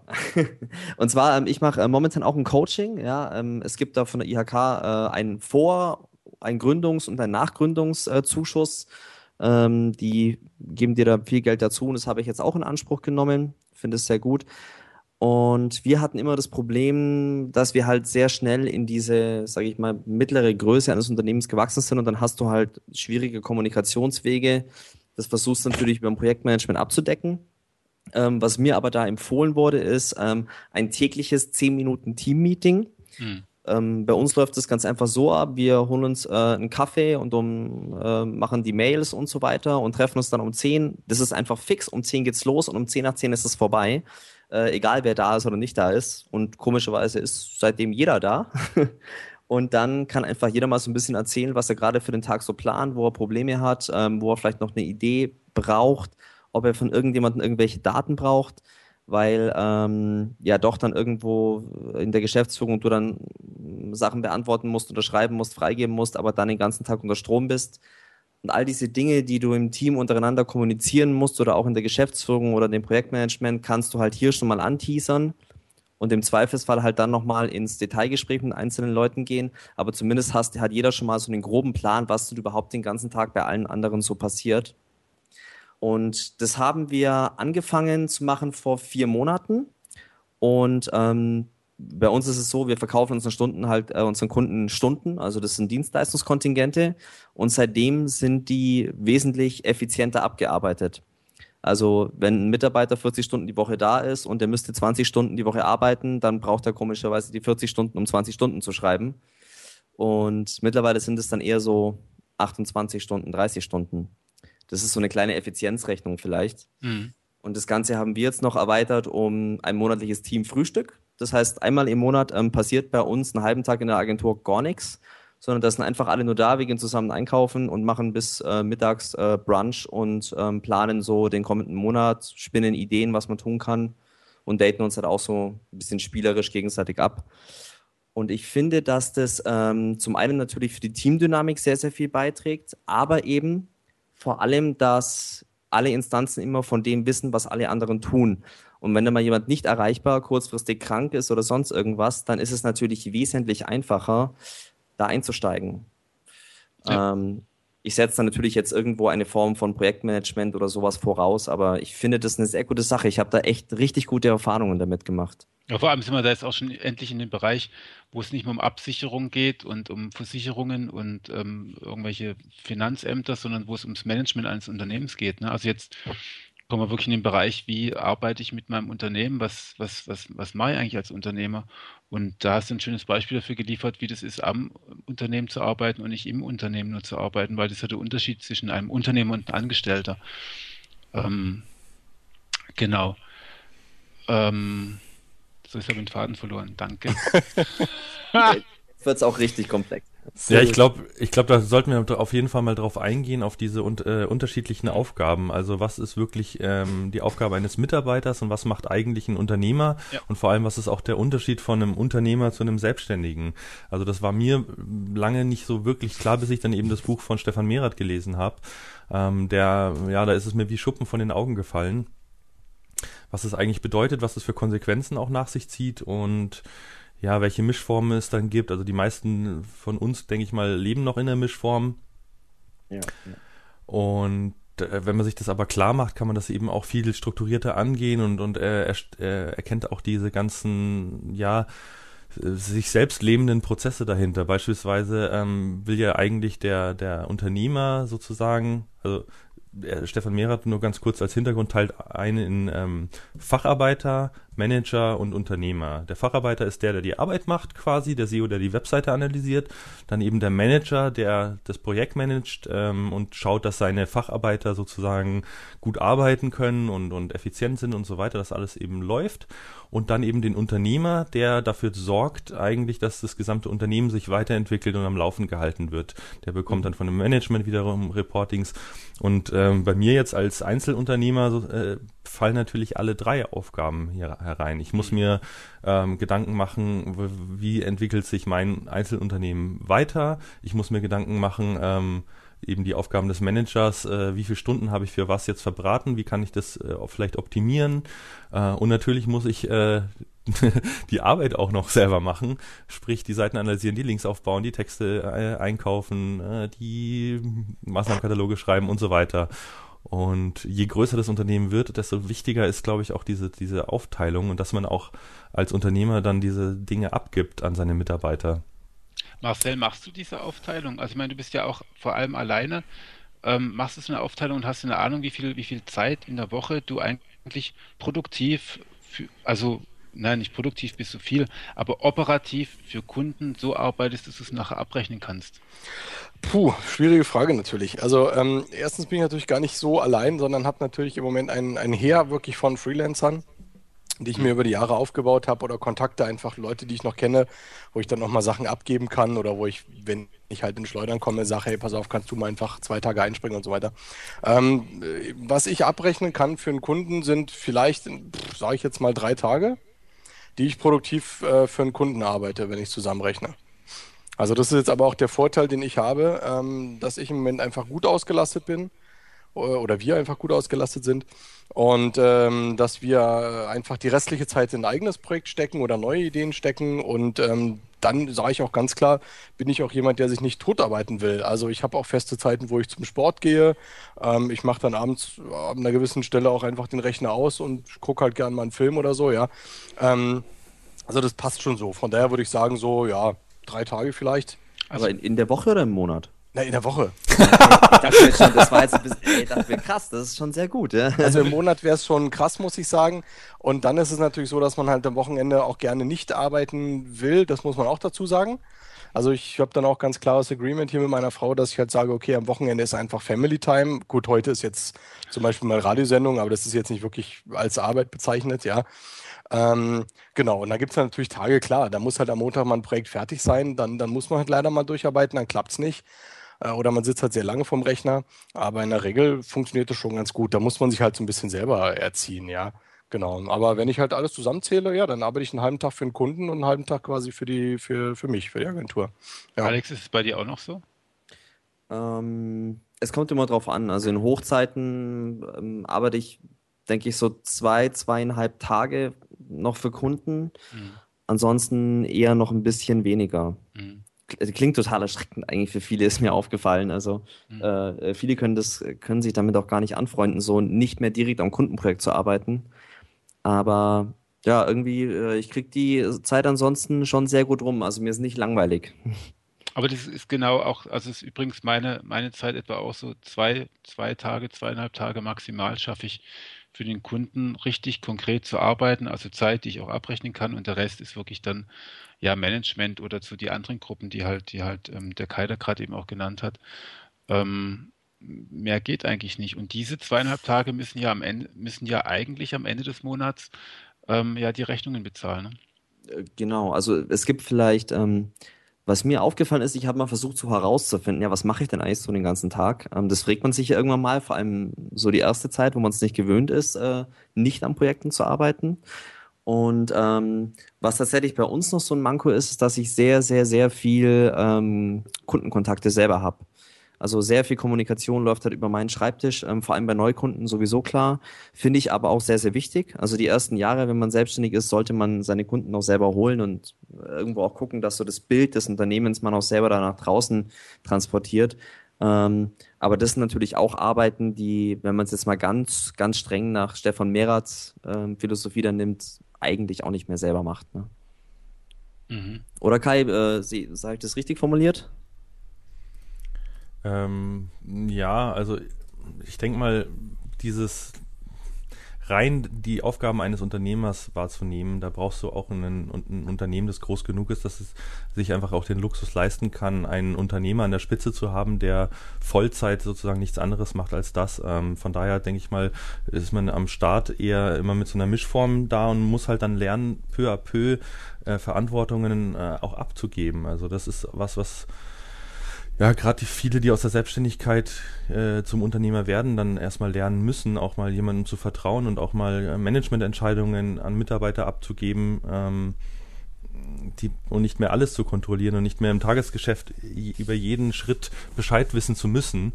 Ähm, das ja. geht nicht ohne. Aber wie gesagt, ich bin dafür zu klein. Ähm, bei mir ist, läuft alles über meinen Schreibtisch. Ähm, ich habe Leute, die mir auch zuarbeiten, auch freie, jetzt auch in Mitarbeitern festen. Ähm, aber letztlich es stellt sich die Problematik für mich noch nicht. Es ist ja auch mal ein bisschen die Frage, was kann man oder was möchte man abgeben. Ne? Also Ähm, erstens gibt es natürlich Kunden, die möchten gerne mit dem mit demjenigen, dem die Agentur gehört, reden. Das ist das eine. Ja. Und ähm, das andere ist, ähm, ich bin manchmal ja auch, ähm, ich liebe Grüße an den Christoph, meinen Werkstudenten, ähm, einer, der dann auch das genauso haben möchte, wie er sich das vorstellt. Ja, und äh, das ist dann auch blöd, weil dann fällt es einem schwer, die Sachen auch abzugeben und ähm, dann, dann die Ergebnisse vom, vom, vom, vom, vom Mitarbeiter zu bekommen, zu sagen, ah ja, Mensch, ich hätte es irgendwie anders gemacht. Ja, ich hätte es anders gemacht, aber er hat es trotzdem gut gemacht. Also den Schritt muss man auch erstmal hinkriegen, ähm, dass man wirklich auch Dinge abgeben kann. Ja, definitiv. Also ich, ich denke, das sind zwei Sachen. Also wo ich mich sehr oft dann dabei erwische, ist halt dann Sachen noch selber zu korrigieren. Nachdem wir auch im Designbereich unterwegs sind, dann passen halt Sachen nicht und wurden nicht gemacht wie geplant und dann gehst du halt selber nochmal ran und arbeitest ja. das ab. Und ähm, da bin ich mittlerweile echt rigoros. Also wenn es nicht passt, dann wird das Zeug zurückgeschickt und dann wird es durch den Mitarbeiter korrigiert und nur so geht es auf Dauer. Also ja. ähm, aber es ist auch nicht schlimm. Also, das ist, wie gesagt, wirklich keine Sache, dass es dann nur noch einen gibt. Das Ziel ist ja nicht faul herumzuliegen und gar nichts zu machen. Ja, deswegen ist man sicherlich nicht selbstständig geworden. Aber man hat dann einfach andere Aufgaben wahrzunehmen. Und im Sinne des Unternehmens, des Unternehmens hat man auch dafür zu sorgen, dass man sich selber Zeit für diese Unternehmerdinge nimmt, weil ansonsten hat keiner was davon auf Dauer. Das Unternehmen muss sich weiterentwickeln und dafür ist der Unternehmer an der Spitze einfach zuständig. Ähm, ich muss jetzt aber auch nochmal äh, kurz äh, einspringen sozusagen, damit hier auch nicht draußen jetzt ein falsches Bild da irgendwie entsteht, finde ich. Also generell ist es so, wenn, wenn, das war ja die Frage, weshalb diese Sendung überhaupt gemacht wird, ja, wie gründe ich jetzt eine SEO-Agentur? Also scheint es ja Leute zu geben, die einfach da sitzen und überlegen, okay, äh, will ich jetzt auch machen, weil ich es halt kann und möchte eine Agentur gründen und Geld verdienen. Dann macht es, oder? Aber dann kümmert euch natürlich auch erstmal um, um SEO, ja. Also äh, ich würde dieses Unternehmertum, das ist alles schön und gut, aber ich würde es wirklich erstmal hinten anstellen, weil es kann ja nicht Ziel sein, die Agentur zu gründen, um dann nach, nach so schnell wie möglich zu sagen, was kann ich alles abgeben damit ich dann wieder eigentlich Freizeit habe, weil die Frage ist ja, was mache ich dann in dieser Zeit, ja? Der Unternehmer, der, der gibt ja diese, diese Daily Tasks von den Kunden ja auch nur ab an seine Unternehmer, äh, an seine, seine Mitarbeiter, damit er quasi wieder seine, seine neuen Ideen und Visionen und Projekte verwirklichen kann. Die muss man schon in der Schublade haben. Wenn ich die nicht habe, dann, dann äh, gründet quasi eure Agentur und betreut ein halbes Jahr Kunden oder ein Jahr oder zehn, ist doch egal. Also äh, auch dann passt es. Ja, also mein Ziel, wie gesagt, ist es im Moment zum Beispiel gerade ein bisschen mehr Unternehmer zu sein, weil wir halt auch gerade, wie gesagt, äh, Projekte entwickeln oder eigene Ideen haben, die jetzt einfach auch ein Gesicht bekommen und umgesetzt werden. Ähm, aber es gab auch sicherlich eine Zeit, da war ich dann mal ein Jahr zufrieden, dass ich nur die Kunden betreut habe, mich mit denen getroffen habe, die gecoacht habe, Link-Building gemacht habe, SEO, On-Page und so weiter. Das, das passt ja. Also ich habe gerade das Gefühl, dass da so ein falsches Bild gerade irgendwie entsteht und dass, dass man Unternehmer werden müsste und alles abgeben muss und nichts mehr äh, kontrollieren sollte. Ja, so Thema Vier-Stunden-Woche. Aber was mache ich dann mit der Zeit? Ja, das ist, da braucht man halt dann einen Plan dafür, finde ich. Naja, dafür hat ja Deutschland eine ganze Menge, also hat ja unser Land eine ganze Menge Ideen bereit. Also eben die Zeit brauche ich, also die zweieinhalb Tage, die ich nicht für einen Kunden arbeite, die habe ich halt damit zu tun, dass ich mich mit dem Finanzamt auseinandersetze oder mit, ah, okay. mit äh, Versicherungen danach gucke, dass ich auch irgendwie schaue, ähm, was mache ich zum Beispiel, ähm, wie kontrolliere ich meine Mitarbeiter, was heißt kontrollieren oder wie steuere ich meine Mitarbeiter, ne? also dass ich dann auch die richtigen Tools ja. an Start bekomme. Das sind alles Sachen, die, die haben mit Visionen gar nichts zu tun, sondern die haben eigentlich nur was damit zu tun, dass man halt in der Zeit leider nicht für seine Kunden arbeiten kann. Und ähm, das ja, muss man richtig. wirklich mit einberechnen, auch richtig. bei den Stundensätzen, die man dann nimmt. Ne? Da hast du vollkommen recht. Äh, aber dann ist natürlich so, dass wenn du dich jetzt in den freien Tagen dann im Endeffekt deine Mitarbeiter das durchguckst oder eben deine Steuern machst, dann arbeitest du ja nach per Definition ja auch wieder ja. nicht gerade an deinem Unternehmen und bist Richtig. Unternehmer, sondern bist ja auch ja. wieder nur der, der, der Richtig, right. Sklave. Also, ja. Worauf Marcel raus will, ist glaube schon was anderes. Also wenn du dich heute selbstständig machst, dann fängst du mit diesem ganzen Kram noch lange nicht an. Richtig. Das ist toll, sich damit mal zu beschäftigen, aber das interessiert dich die ersten Jahre erstmal gar nicht, weil du musst halt schauen, dass du erstmal irgendwie Kohle ins Haus bekommst, bis du so weit ausgelastet bist, dass du den ersten Mitarbeiter bezahlen kannst. Und nach meiner Erfahrung ist das der allerschwerste Weg. Also diesen Schritt zu gehen, Respekt vor jedem, der das tut, weil den ersten Mitarbeiter voll bezahlen zu können, das ist ein, ein mentaler Riesenschritt und auch finanziell ist das nicht unerheblich. Ja. Und das ist ja, nach, nach, Jahren wird sowas spannend. Ich, ich musste da aber ähm, in dem Punkt widersprechen. Also ich würde nicht sagen, dass sich das am Anfang erstmal gar nicht äh, interessiert. Ähm, klar, die Trennung ist am Anfang noch nicht so scharf, aber ich denke, es ist wahnsinnig wichtig, das mal vor allem am Anfang auch zu verstehen, damit man halt auch so eine, so eine innerliche Roadmap entwickelt. Was ist denn jetzt der nächste Schritt? Ich kann ja nicht immer nur gucken, oh, jetzt bin ich ausgelastet, wie geht's denn jetzt weiter, sondern ich muss ja schon ungefähr wissen, ähm, wenn der Mitarbeiter kommt, was hat das für Implikationen, den muss ich einlernen und so weiter. Also es ist ja schon so eine Art Vorbereitung, die da ja. stattfindet. Ähm, was ich jetzt noch dazu sagen wollte, ich glaube, das ist auch wirklich wieder ähm, so, wie manche Leute Unternehmer sind und andere nicht, ähm, ist, glaube ich, auch hier wieder sehr persönlich äh, unterschiedlich. Es gibt sicherlich Unternehmer, die wollen zum Beispiel sämtliche ähm, Aufgaben der, der Fachkräfte abgeben. Also es gibt Leute, die sitzen an der Spitze von Agenturen, die machen kein SEO mehr. Vielleicht teilweise haben sie noch nie SEO gemacht. Ähm, dann gibt es die anderen, die eben, ja, wie Marcel und ich dann vielleicht die Hälfte der Zeit noch tatsächlich äh, SEO machen, aber eben auch andere Aufgaben übernehmen. Und, und da ist, glaube ich, auch die Bandbreite wieder sehr, sehr groß von, ja, ich verkaufe jetzt meine Stunden bis hin zu, ich baue ein Unternehmen, in dem die Mitarbeiter alles machen, sozusagen. Ähm, ja, und das Hochskalieren, da hast du recht, Alex, das ist wirklich die Kunst, klein zu starten und dann eben das Unternehmen wachsen zu lassen. Also was man da auf jeden Fall wissen muss, und das finde ich, es hat bei mir Jahre gebraucht, um das wirklich zu, zu, kapieren, ist, dass es Produkte gibt, die skalierbar sind und es gibt Produkte, die sind nicht skalierbar. Ne? Also meine Beratung, meine Arbeitskraft als Beratung ist nicht skalierbar. Ich kann ähm, versuchen, ein, ein Produkt wie eine Seitklinik oder sowas zu skalieren, indem ich mir noch mehr Leute reinhole, die das dann machen, aber auch das ist nur begrenzt skalierbar, weil damit die Kosten ja auch ähm, sofort ansteigen. Mhm. Ähm, es gibt nichts Teureres als Mitarbeiter. Ja. Genau, es gibt nichts Teureres und dann muss ich halt eben auch schauen, ähm, was bringt mir das? Wo ist dann die Marge, ähm, die dem Unternehmen zugutekommt? Oder mache ich jetzt nur noch Projekte, damit meine Mitarbeiter was zu essen haben? Das ist auch in Ordnung, das kann auch ein Ansatz sein, also möglichst viel möglichst viele Mitarbeiter zu haben, um die dann eben auch füttern zu können. Aber das ist meistens nicht der Grund, warum man eine SEO-Agentur macht, sondern man möchte natürlich schon auch mit dem Thema arbeiten. Und da deswegen habe ich mich so gefreut. Ähm, äh, Marcel, du hast, du hast, machst gerade die Erfahrung, dass du eine Software entwickelst, was natürlich auch ein Investment ist. Ähm, was war der Grund dafür, das zu tun? Hm, ja, also ähm, ganz interessant. Wie gesagt, wie, ich habe hier seit Jahren eigentlich in der Schublade quasi so Konzepte, ja. Ähm, also schon in der Zeit, wo ich eben gearbeitet habe. Man hat halt immer wieder Ideen und genau das macht halt den, den, den Unternehmer im Endeffekt aus oder mhm. den, den Selbstständigen in, in Spee, ja, dass er trotz seiner Arbeit, die er täglich hat, eben abends dann sich nicht vom Fernseher entspannt, sondern auch ab und zu mal einfach irgendeine Idee hat, ja. So, und die schreibt man sich dann auf, packt die in eine Schublade. Problem ist, die erblickt einfach nie das Licht der Welt. Und jetzt halt nach zwei Jahren Selbstständigkeit hatte ich jetzt einfach mal das Glück, sage ich jetzt mal, dass ich entsprechend viel Geld verdient habe, dass ich mir die Zeit ein bisschen einteilen kann und so weiter, dass ich auch durch Zufall einen echt fitten Programmierer kennengelernt habe, ja. Und äh, ja, jetzt hat man halt einfach eins dieser Projekte aus der Schublade geholt und macht es jetzt einfach mal. Mhm. Und ähm, wir haben jetzt wirklich innerhalb kürzester Zeit, sage ich mal, weil wir relativ gut geplant haben, gutes Konzept haben, diese Software jetzt äh, mehr oder weniger fertiggestellt. Also die ist jetzt gerade in einer Beta-Version bei ganz tollen Testern. Und da sind wir natürlich aufs Feedback ähm, gespannt, weil wir auch nicht an alles denken können. Und äh, wenn alles klappt, kommt die dann in zwei bis vier Wochen auf den Markt. Genau. Was für eine Software? Sag's uns.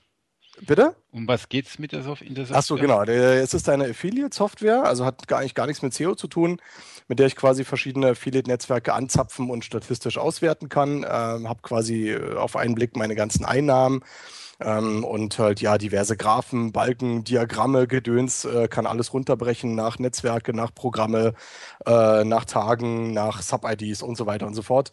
Krieg halt teilweise auch Auswertungen, die ich halt eben in den Netzwerken selber nicht zur Verfügung gestellt bekomme. Äh, ja, und habe halt ein wunderbares äh, Cockpit, wo ich einfach alles unter einem Blick habe. Ähm, ist eine ziemlich coole Sache, läuft als eigene Softwareversion auf dem, auf dem eigenen Rechner quasi, also es ist kein Online-Dienst ähm, geht uns da vor allem einfach um die Sicherheit. Wir hatten es äh, vorhin angesprochen mit dem, mit dem äh, Billomat. Das heißt, die Daten, die ihr da eingebt, eure Zugangsdaten, ja, und eure Einnahmen, die ihr aus den Affiliate-Netzwerken zieht, die liegen dann bei euch auf dem Rechner. Das ist für uns ganz wichtig gewesen, als wir das entwickelt haben. Und ja, wie gesagt, das ist stellvertretend für, für ein Projekt. Also ich habe locker noch fünf, sechs in der Schublade, ähm, es gibt auch Projekte, die sind äh, gekippt. Ja, da hat man dann auch schon irgendwie alles reserviert und äh, hat sich dann einen Plan gemacht. Und dann schleifen die und schleifen die und schleifen die und dann wird da nie was draus. Ja, und ähm, so kann es auch passieren. Ja. Wirst du die Software verkaufen? Ja, klar, natürlich. Das ist eine Kaufversion. Okay, genau. Und äh, macht auch, na klar, also da steckt natürlich, da steckt viel Geld und viel Zeit drin und viel Liebe natürlich auch.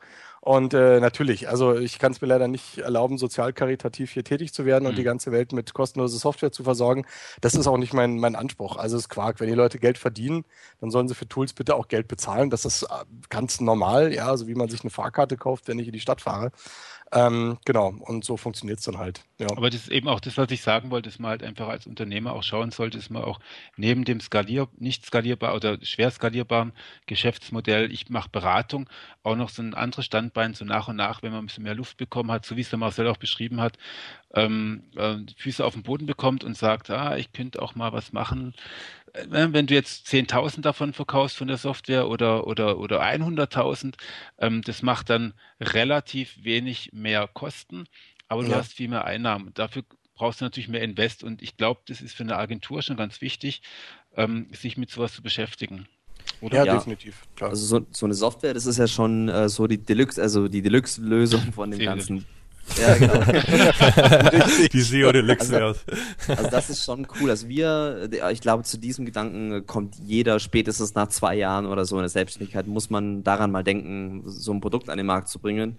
Ähm, ich habe das auch damals gemacht mit einem guten Freund von mir, äh, dem Benjamin Knecht in der MXP GmbH. So eine kleine Facebook-App, die halt als SaaS-Modell zur Verfügung steht. Kannst du dich einbuchen und äh, dein Gewinnspiel abfeiern. Das ist total nett. Ähm, das Blöde an dem Geschäftsmodell, es gibt halt äh, wenige Wiederbucher, also keine laufenden Kosten, was Marcel's Software natürlich dann entsprechend abbilden kann. Äh, nee, eben auch nicht, muss man auch ganz klar sagen. Also das ist der Nachteil, wenn du eine Software eben rausbringst, auch die können wir nur einmalig verkaufen. Also mhm. du zahlst halt einmal Geld und hast die dann ein Leben lang. Mhm. Äh, während du halt, wenn du ein Online-Modell hast, natürlich monatlich im Endeffekt den Kunden zur Kasse bitten kannst, ja, und immer wieder mit Updates köderst und so weiter. Das, den Luxus haben wir nicht. Also Genau, das, das wird einen ja Verkaufspreis geben und dann Erweiterungen dann wieder äh, neu berechnen, oder? Das kann natürlich sein, dass wenn komplett neue Version rauskommt, die wir jetzt eben noch gar nicht geplant haben, wir sind aber noch nicht mehr die erste Version draußen, äh, dass, dass die dann so komplex ist, dass man sagt, klar, natürlich, für Neukunden kostet die wieder Betrag X und der Bestandskunde kriegt sie halt für 50 Prozent günstiger als Update oder irgendwas. Mhm. Das ist aber jetzt noch völlig unklar. Also in der Regel ist es so, wie wenn du dir halt ein keine Ahnung, ein Computerspiel kaufst, dann zahlst du auch Betrag X und dann kriegst du halt vielleicht irgendwelche Patches oder so, wenn das Ding nicht richtig läuft, aber mhm. ähm, ja, generell äh, werden wir damit nicht mehr dann verdienen äh, können, ja. wollen wir auch nicht. Das, das passt einfach nicht. Ja, das ist halt der Nachteil, wenn du es als eigene Software hast. Ja. Wobei mich halt diese Abo-Modelle auch so ein bisschen nerven, muss ich dazu sagen.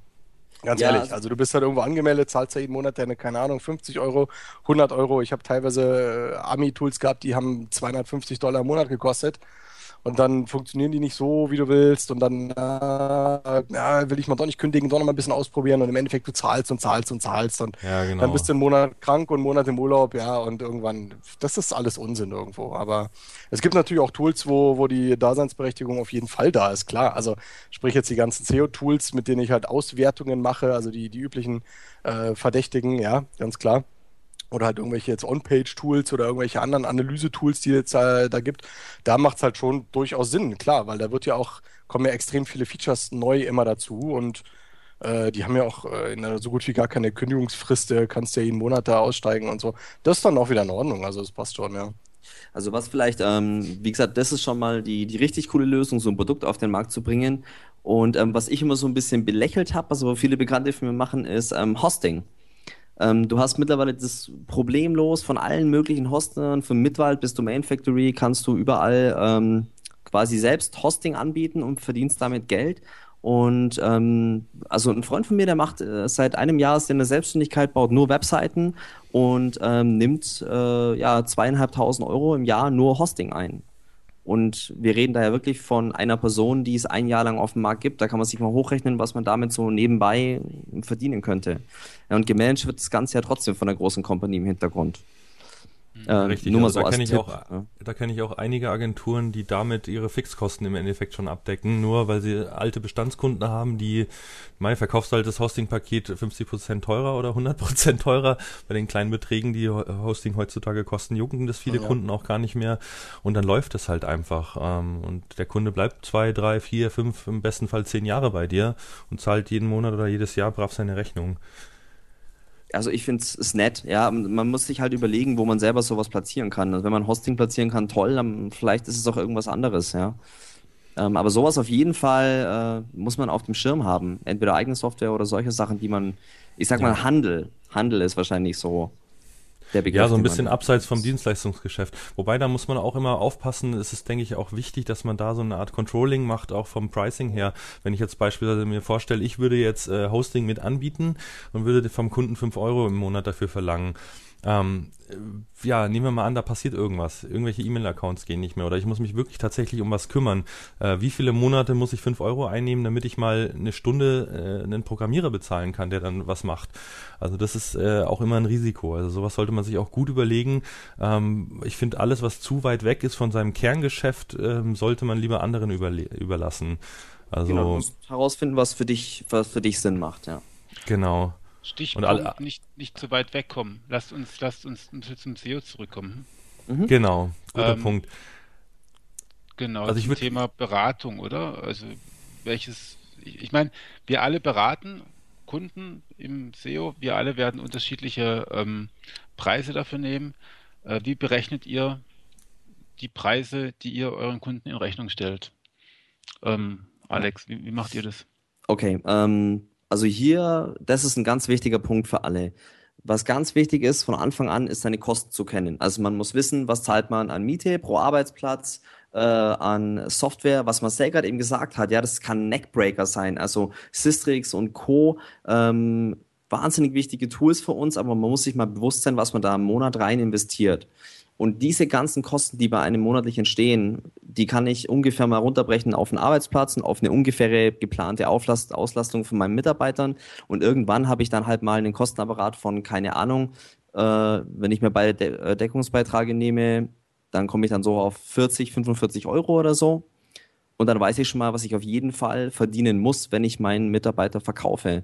Und dann kann ich mir eigentlich relativ kann ich mir überlegen, was für Margen ich denn machen müsste, um welche Ziele auch immer ich mir gesetzt habe zu erreichen. Hm. also du meinst, du meinst auch die, den Unterschied zwischen direkten und indirekten Kosten, oder?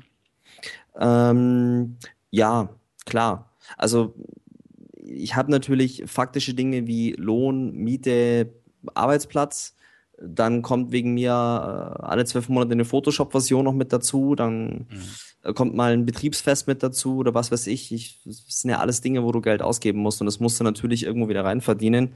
Und man muss halt einfach auch wissen, in welcher Größenordnung man sich da bewegt. Ich kenne keinen einzigen Unternehmer, der mir diese Zahlen nennen kann. Was musst du in der Stunde verdienen, um im Monat auf Null rauszukommen? Es sagt halt einfach immer jeder, ja, ich habe einen 75 Euro Stundensatz. Die mhm. Margen sind den wenigsten klar. Ja, das sollte man schon relativ genau sein. Wie macht, wie macht ihr das? Oder wie, Marcel, wie machst du das? Deine ja, ist halt schwierig. Also im Endeffekt, so wie ihr das jetzt gerade gesagt habt, äh, klar, natürlich, man muss auf jeden Fall seine Kosten kennen. Also im Endeffekt äh, kalkuliere ich da ja auch ähnlich dann, wie der Alex das jetzt gerade gesagt hat, ja, wobei da eben noch viel mehr reinspielt. Also auch, was wir jetzt schon gesagt haben, mit Versicherungen und mit, mit, mit Puffer und was ich was, ja. Also da spielt schon extrem viel, was in so eine ähm, in so eine Kalkulation reinfließt. Dann kommt am Ende irgendein Betrag X raus, den man jetzt auch konkret nie nennen kann. Ja, die Leute mal, ja, was verdienst du denn so konkret? Äh, kann man doch gar nicht nennen, ja, weil die Umstände sind doch bei jedem auch anders, ja. Also äh, ganz klar, was jetzt auch die Firma und Größe und sowas da alles angeht. Und dann muss man natürlich gucken, final mit diesem Betrag, der da rausgekommen ist, wie positioniert der sich am Markt? Weil es bringt ja nichts, wenn ich sage, ja, ich will jetzt 200 Euro haben die Stunde, weil ich bin ja hier der Held und die anderen verlangen aber alle nur 50. Muss durchsetzbar sein, ja. Mhm. Genau, das Problem ist ja dann quasi an der Stelle der Kunde, der sagt ja zwar, er will halt SEO haben, aber der kennt uns ja nicht. Also auch wenn man immer denkt, man ist da so toll bekannt von irgendwelchen SEO-Messen, man darf nicht vergessen, dass die SEO-Szene ja an sich eine in sich geschlossene Blase irgendwo ist, ja. Und jemand jetzt von außerhalb, ich sage mal als Beispiel hier Malermeister Müller, der kommt halt, will halt SEO haben, der kennt uns nicht. Also dem ist es quasi egal, ob der jetzt äh, Lieschen Müller kriegt oder Markus Tandler, ja. Und der sieht natürlich nur die Stundensätze. Ja. Und äh, genau, da muss ich halt eben schauen, wie ich mich da selber auch positionieren kann. Äh, und wenn ich halt bei Unternehmen bin, die mich halt kennen, oder die wirklich den Namen schon mal gehört haben, dann kann ich natürlich sicherlich auch ein bisschen mehr verlangen. Da sind wir wieder beim Thema Reputation, wo sich manche Leute immer groß aufregen und sagen so, äh, alles Mist und alles Käse. Mhm. Aber es ist ja nun mal so. Also ja, wenn ich jetzt abends halt irgendwie zwei, zwei Hobbyboxer da sehe oder zum Klitschko-Kampf gehen will, zahle ich halt auch einen unterschiedlichen Eintrittspreis. So ist es halt. Und ähm, genau, dann da, so ist dann halt im Endeffekt auch der Preis, den man da draußen verlangt. Ja, also als Neugründer und unbekannter SEO in Anführungszeichen muss ich halt mit dem Stundensatz, den auch andere äh, in Anführungszeichen unbekannte Agenturen haben, irgendwo konkurrieren oder mich halt durch irgendein USP von denen abheben, dass ich sage, ich kann halt irgendwas ganz toll oder ich bin halt hier wieder Martin Missfeld, ich bin jetzt hier der einzige Bilder-SEO, da, kenne mich da extrem aus, dann, dann äh, hat man ja sein Verkaufsargument, ja. Aber ansonsten muss man schon irgendwie bekannt sein oder schon richtig was gerissen haben, Referenzen, da sind wir auch wieder beim Thema, damit man halt wirklich auch dann 50 Euro mehr verlangen kann ne, als die andere Agentur und der Arbeitgeber dann oder Auftraggeber in dem Sinne das auch wirklich guten Gewissens dann zahlt, ja. Weil er weiß, okay, der hat ja schon das und das und das gemacht. Und genau aus deswegen Grund kann ich halt keine konkreten Preise natürlich nennen, weil wir einfach äh, ja im Endeffekt halt so eine Preise auch haben, die sich aus, aus äh, Wissen, Können, langjähriger Erfahrung, Reputation, Referenzen äh, und äh, keine Ahnung was zusammensetzen, ja. Und äh, letztendlich sagt der Kunde dann im Endeffekt ja oder nein, ne? ganz klar. Genau. Du hast gerade noch was äh, echt Wichtiges gesagt. Du hast gerade den, den Martin Missfeld als Beispiel gebracht ähm, für so eine, sage ich mal, Strategie für sein Unternehmen. Ähm, ich finde es extrem spannend, das ist auch bei diesen Stefan Merath Büchern so ein Thema, diese EKS, diese Engpass-konzentrierte Strategie, da will ich gar nicht drauf eingehen. Aber wenn ihr äh, euch heute überlegt, euch selbstständig zu machen oder irgendwas zu machen, ein Tool zu schreiben oder was weiß ich, dann überlegt euch mal, ähm, für wen ist es denn überhaupt interessant? Ja, wer ist denn mein Wettbewerb? Ähm, ist das Ding leicht kopierbar? Äh, kann ich mich da irgendwie einzigartig am Markt platzieren? Das sind äh, definitiv wahnsinnig valide Fragen, wenn es um eine Unternehmensgründung geht, weil äh, Marcel hat absolut recht. Ja, wenn ich ein Martin Missfeld bin, der halt äh, der einzige bekannte reine Bilder-SEO äh, ist, dann wird natürlich jeder, der dieses Bedürfnis hat, zu ihm rennen. Und wenn ich äh, mich so aufstellen kann und da eine Reputation aufbauen kann, dann habe ich natürlich auf Jahre es wesentlich einfacher, da Kunden zu akquirieren. Oder im besten Fall kommen die von selber. Und das ist eine, eine ganz andere Nummer, als wenn ich einfach sage, ich bin eine SEO-Agentur und ich mache alles, weil viele der Gründer machen ja nicht nur SEO, sondern die machen ja von Online-Shop bis SAP, Vertrieb ja alles heutzutage, ja. ja. Und ähm, das ist wahnsinnig wichtig, sich dann eine gute Strategie von Anfang an auszudenken, so trocken das klingt. Aber ja, so ein einfach ein scharfes Profil. Was mache ich, was mache ich nicht, was zeichnet mich aus? Ich glaube, das äh, ist vielen auch nicht klar. Die gehen erstmal raus und nehmen alles an und denken, ja, ich kann ja auch so viel und äh, Hauptsache Umsatz, aber das fällt einem schnell, glaube ich, auch auf die Füße. Ja, ja, das führt auch gerne mal zu dem Problem, dass ich damit irgendwas beschäftigt bin ähm, und die richtigen Jobs gar nicht machen kann also ich, ich kann euch aus Erfahrung sagen, wir waren am Anfang ganz genauso blöd. Das ist immer, deswegen darf ich da schimpfen, ja, weil ich selber den ganzen Fehler gemacht habe.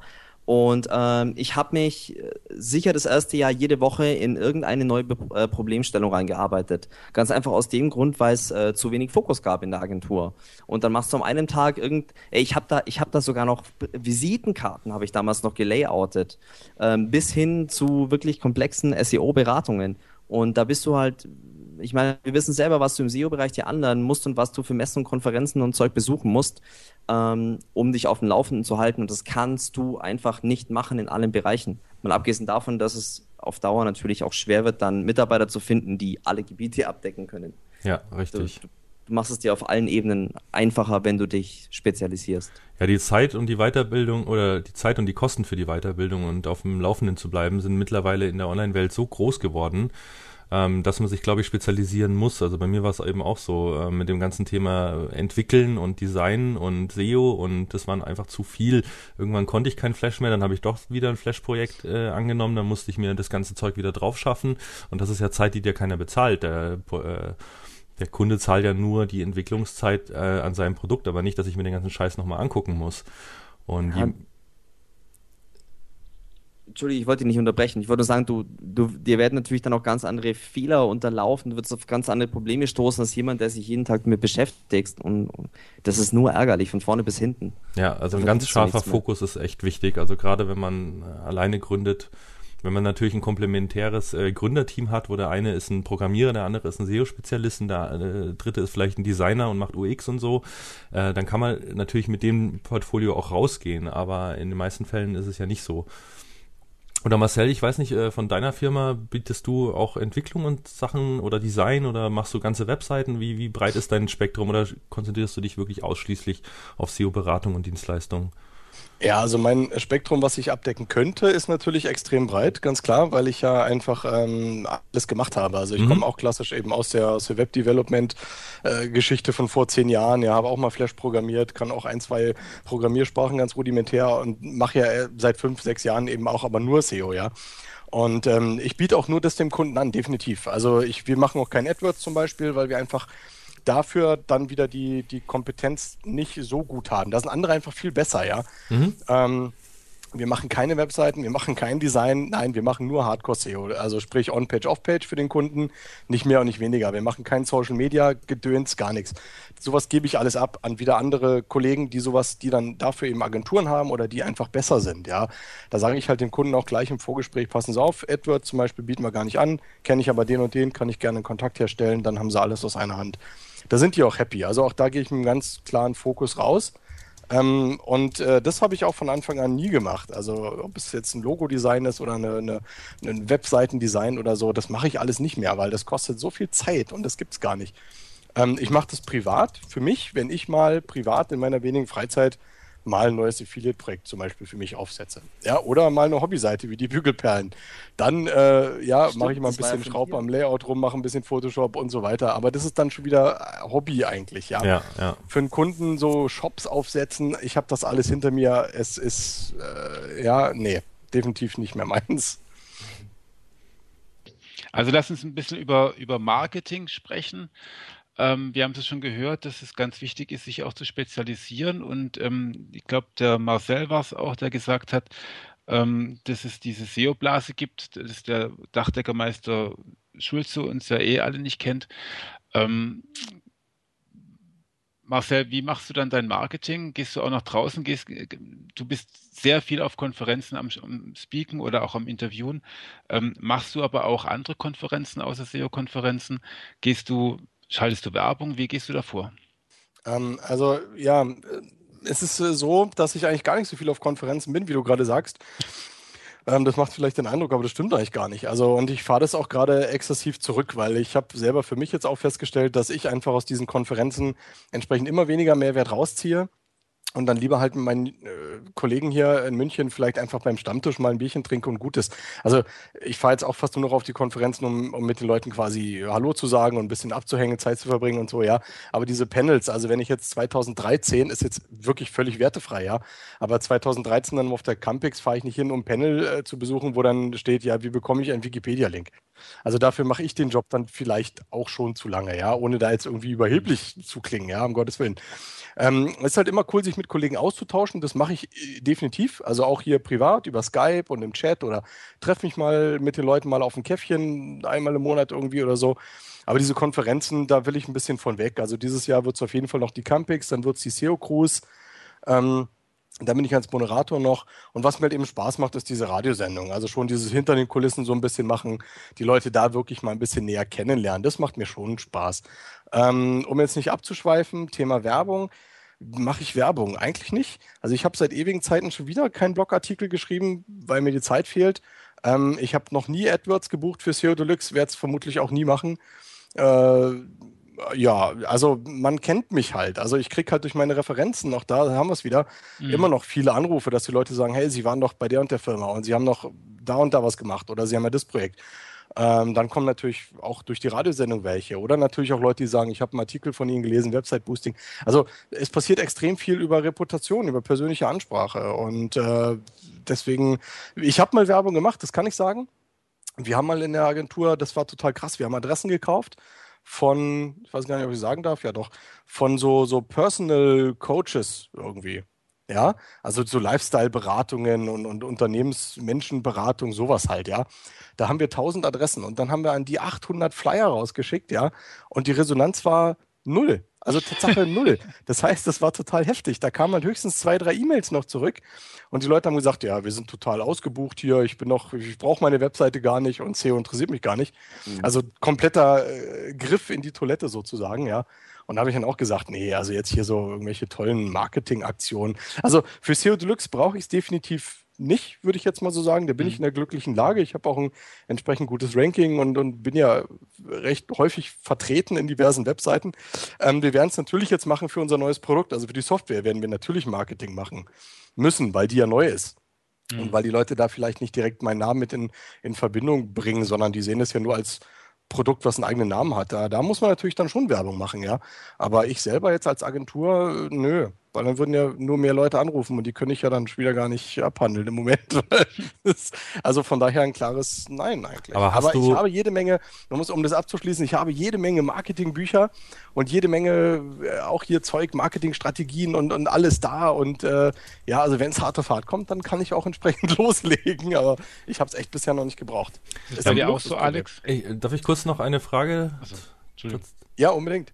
Ähm, mir ist aufgefallen, ich beobachte natürlich äh, gewisse Keywords äh, äh, regelmäßig, sage ich mal, da gehört SEO München Richtig. und Suchmaschinenoptimierung München dazu. Ähm, und da ist mir eben aufgefallen, dass du in den letzten Monaten äh, sehr stark nach oben geschossen bist. Jetzt wollte ich mal fragen, tust du dafür auch nichts aktiv oder sind das einfach ähm, positive Nebenwirkungen oder ist es schon Teil deiner Strategie, dass du da auch gefunden wirst? Ja, klar, natürlich. Also das wäre ja Unsinn jetzt zu behaupten, so das ist jetzt von nichts. Also da steckt natürlich schon eine Unternehmensstrategie dahinter, wo man sagt, man muss einfach gewisse Hebel ziehen und machen, um entsprechend auch Reputation, da sind wir wieder bei dem Thema, weil es sieht ja einfach blöd aus, wenn einer sagt, ich bin der Held und dann guckt man bei seinem Malermeister Müller, guckt man danach und dann ist der irgendwie nicht gut gelistet bei Google, das wäre dann, finde ich persönlich, ein bisschen schlecht, ja.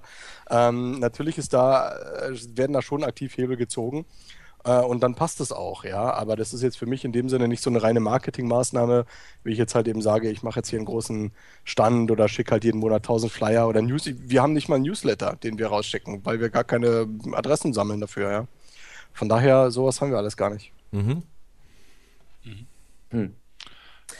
Alex, ähm, ihr seid ein paar Leute mehr. Braucht ihr Werbung?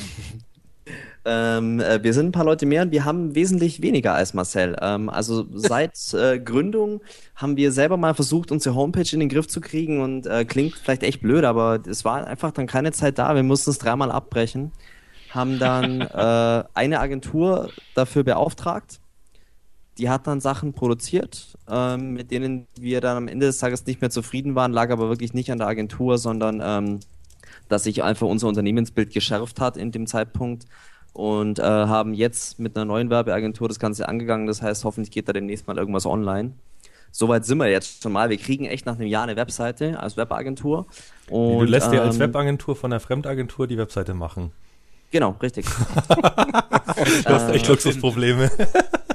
Ja gut, wir machen keine Webseiten, ja. Also wir, wir machen sowas nicht, gar nicht. Null. Wir machen, kein, wir machen keine Webseite, keine einzige. Okay. Das ist nicht unser Business. Das sind wir nicht gut. Ich kenne Leute, die sind richtig, richtig gut und die empfehle ich immer weiter und immer gerne mit gutem Gewissen, aber wir sind da nicht gut. Ähm, aber um auf deine Frage zurückzukommen, ähm, wir machen null Werbung, null. Also weder AdWords noch Facebook noch sonst irgendwas. Also ich habe mir mal eingebildet, wir bräuchten ein Facebook-Profil und nee, brauchst du nicht. Und du brauchst auch keinen Unternehmensflyer und sonst irgendwas, weil was du als allererstes mal brauchst, ist eine geile Leistung und einen geilen Namen.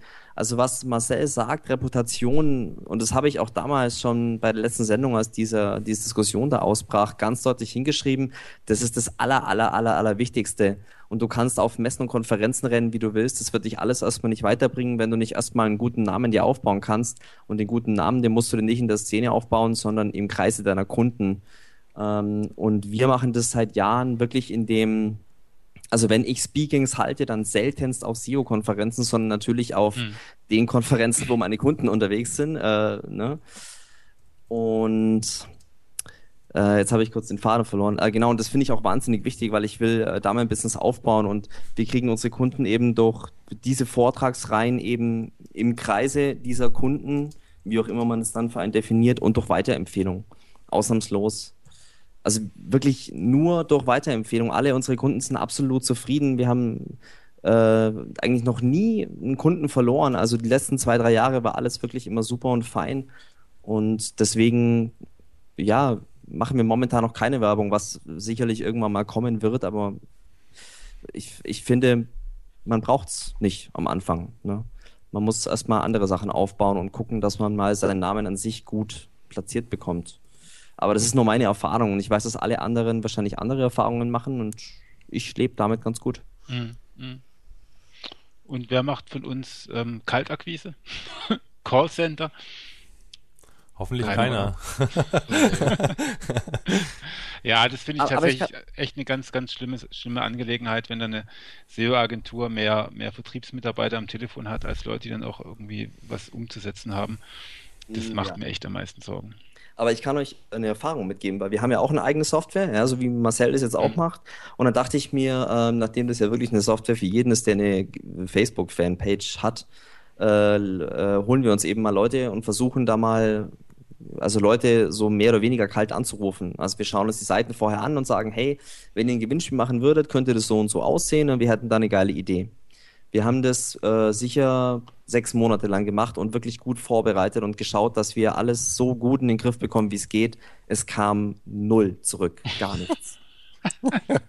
das ist schon hart, ja. Kein, kein einziger Sale. Also die Leute sind noch voll aggressiv, die haben da keinen Bock drauf. Da kannst du es nett sein, wie du willst. Hm. Und ich kann es auch echt nachvollziehen. Ich hätte, ich hätte auch keinen Bock drauf. Hm. Hm. Klar. Ja, also das, ja. Gut. Ähm, Kai, wie sieht es bei dir aus? Wie kommst du zu deinen neuen Kunden? Ähm, also bei mir ist es mittlerweile so, dass die Hälfte eigentlich ähm, über Empfehlungen kommt. Also ähm, zufriedene Kunden empfehlen mich weiter oder eben andere SEOs sagen, äh, ich habe gerade keine Kapazität, aber geh doch mal zum Kai. Ähm, oder eben andere Dinge. Oftmals weiß ich auch gar nicht, die Leute kommen dann einfach nur und sagen, ja, ich bin zu ihnen geschickt worden. Ähm, und die andere Hälfte ist wirklich äh, über SEO. Also ähm, dafür, dass ich eben auch ranke und gefunden werde und da ähm, die Leute einen irgendwo kennen und immer wieder begegnen. Ich mache ja auch relativ viel, ähm, was Bloggen angeht, Podcasten, ähm, kostenlose Tools ähm, und derlei Dinge, die einem auch ja sowohl fürs Ranking helfen als auch für die Reputation, auch Vorträge, Seminare und solche Dinge. Ja, das ist äh, im Prinzip ja so 50-50 ist, wobei die äh, Anfragen an sich sind natürlich übers Netz viel größer, also von der reinen Anzahl her, aber die Qualität ist dann natürlich nicht so gut. Also da sind dann auch äh, Anfragen dabei von Leuten, die ähm, mal eben einen Tipp umsonst haben wollen oder die denken, irgendwie SEO gibt's für 120 äh, Euro im Monat ähm, oder andere, die von äh, den bekannten Agenturen, die eben mehr Vertrieb machen als alles andere, schon ausgenommen wurden und dann kein Geld mehr haben, aber trotzdem wieder gefunden werden wollen.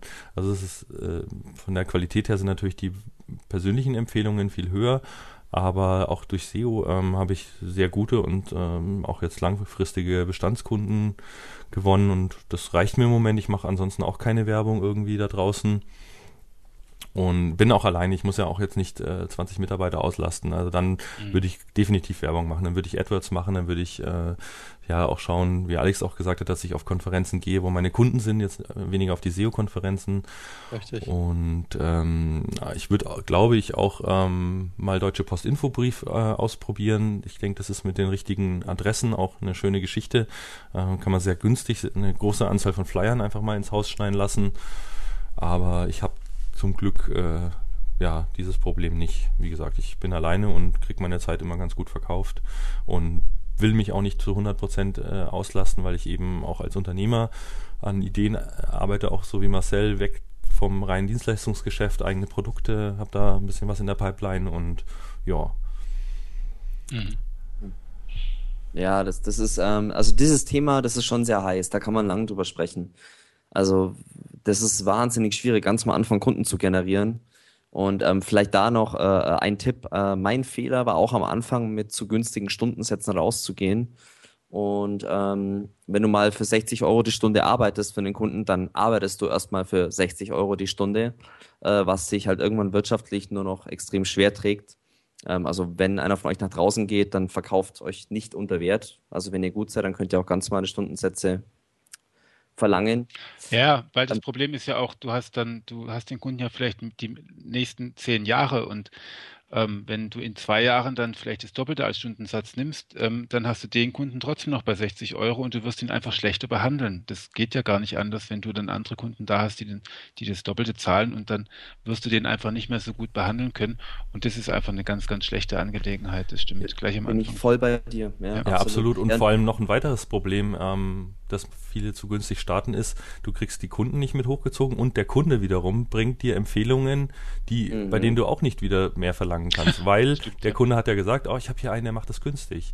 Und wenn du nur über den Preis äh, in den Markt reingehst, das ist gefährlich. Also ich würde auch lieber nur die Hälfte der Stunden am Anfang verkaufen für den doppelten Preis und dann hat man nämlich auch noch Zeit, äh, sein Unternehmen zu entwickeln, Werbung zu machen, andere Dinge zu tun, um dann an die Kunden zu kommen, die sich rechnen, als sich jetzt auf Biegen und Brechen für, ja, 30 bis, keine Ahnung, 50 Euro äh, zu verkaufen, ähm, was sich am Na, Ende des Jahres dann nicht rechnet.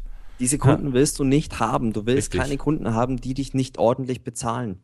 Das ist wirklich meine Erfahrung. Also ein Kunde, wenn dich schätzt und deine Leistung schätzt, dann bezahlt er dich zumindest ordentlich.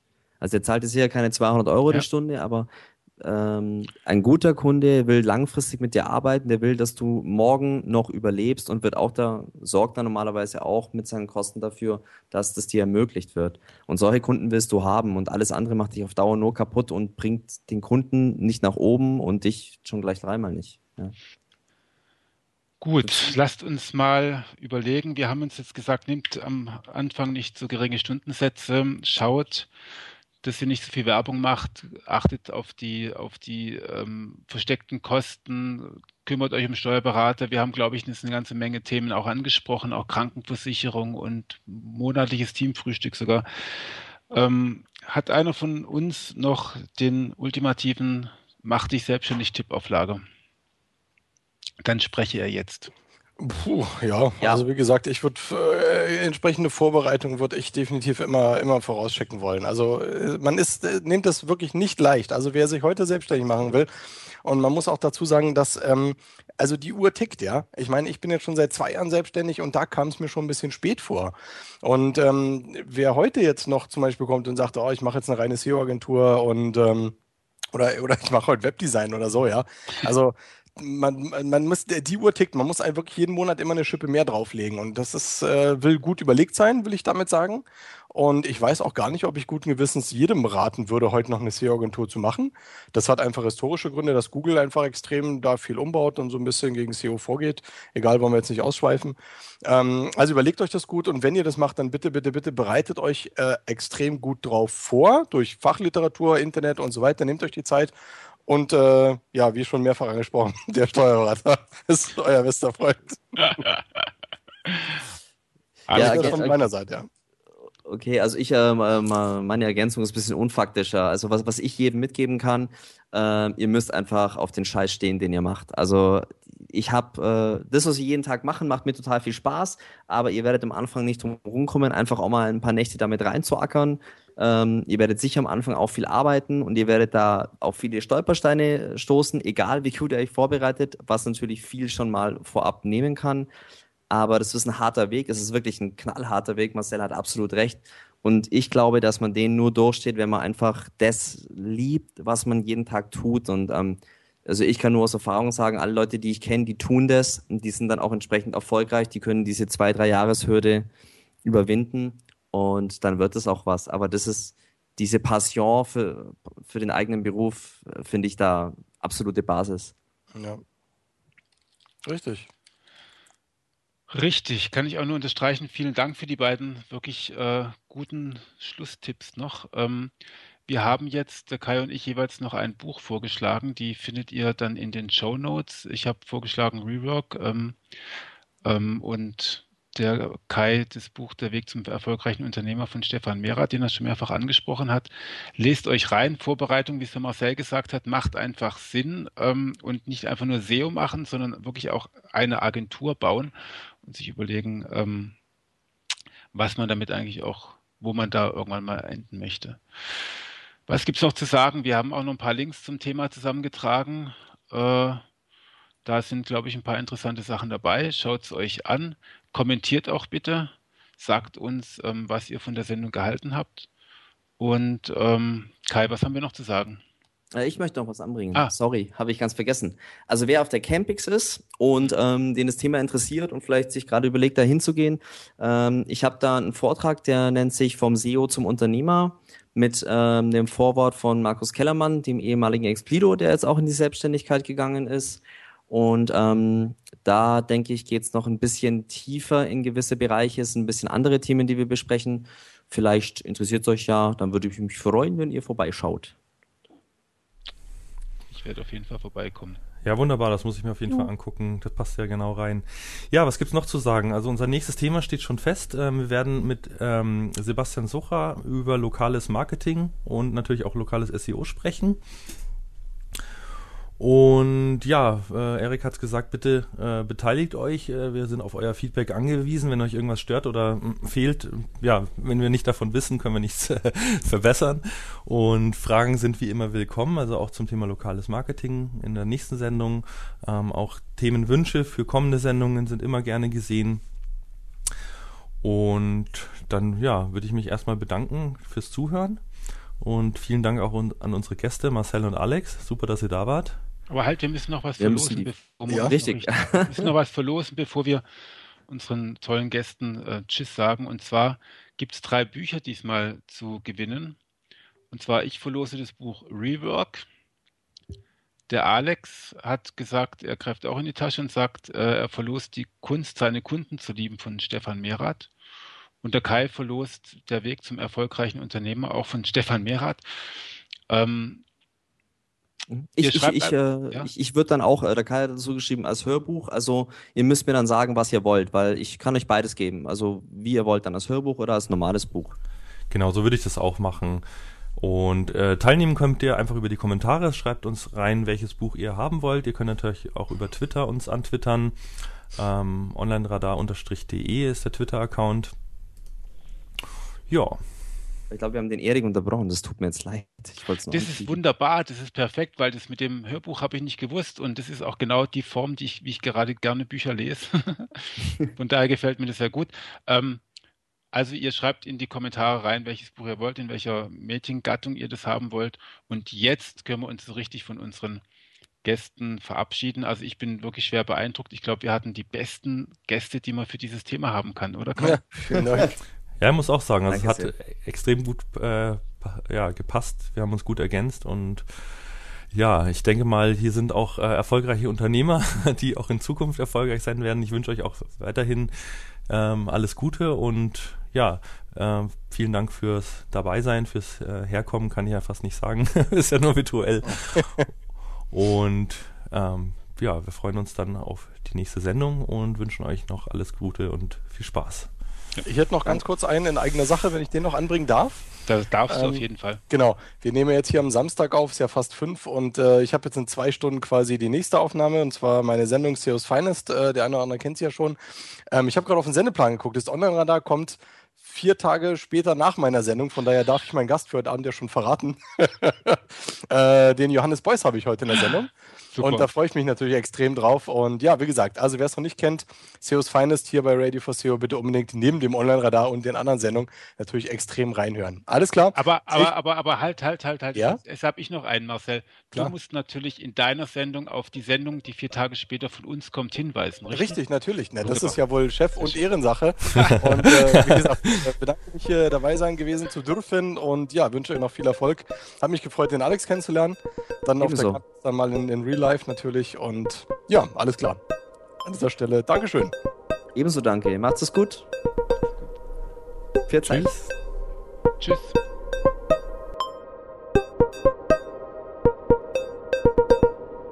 Online-Radar.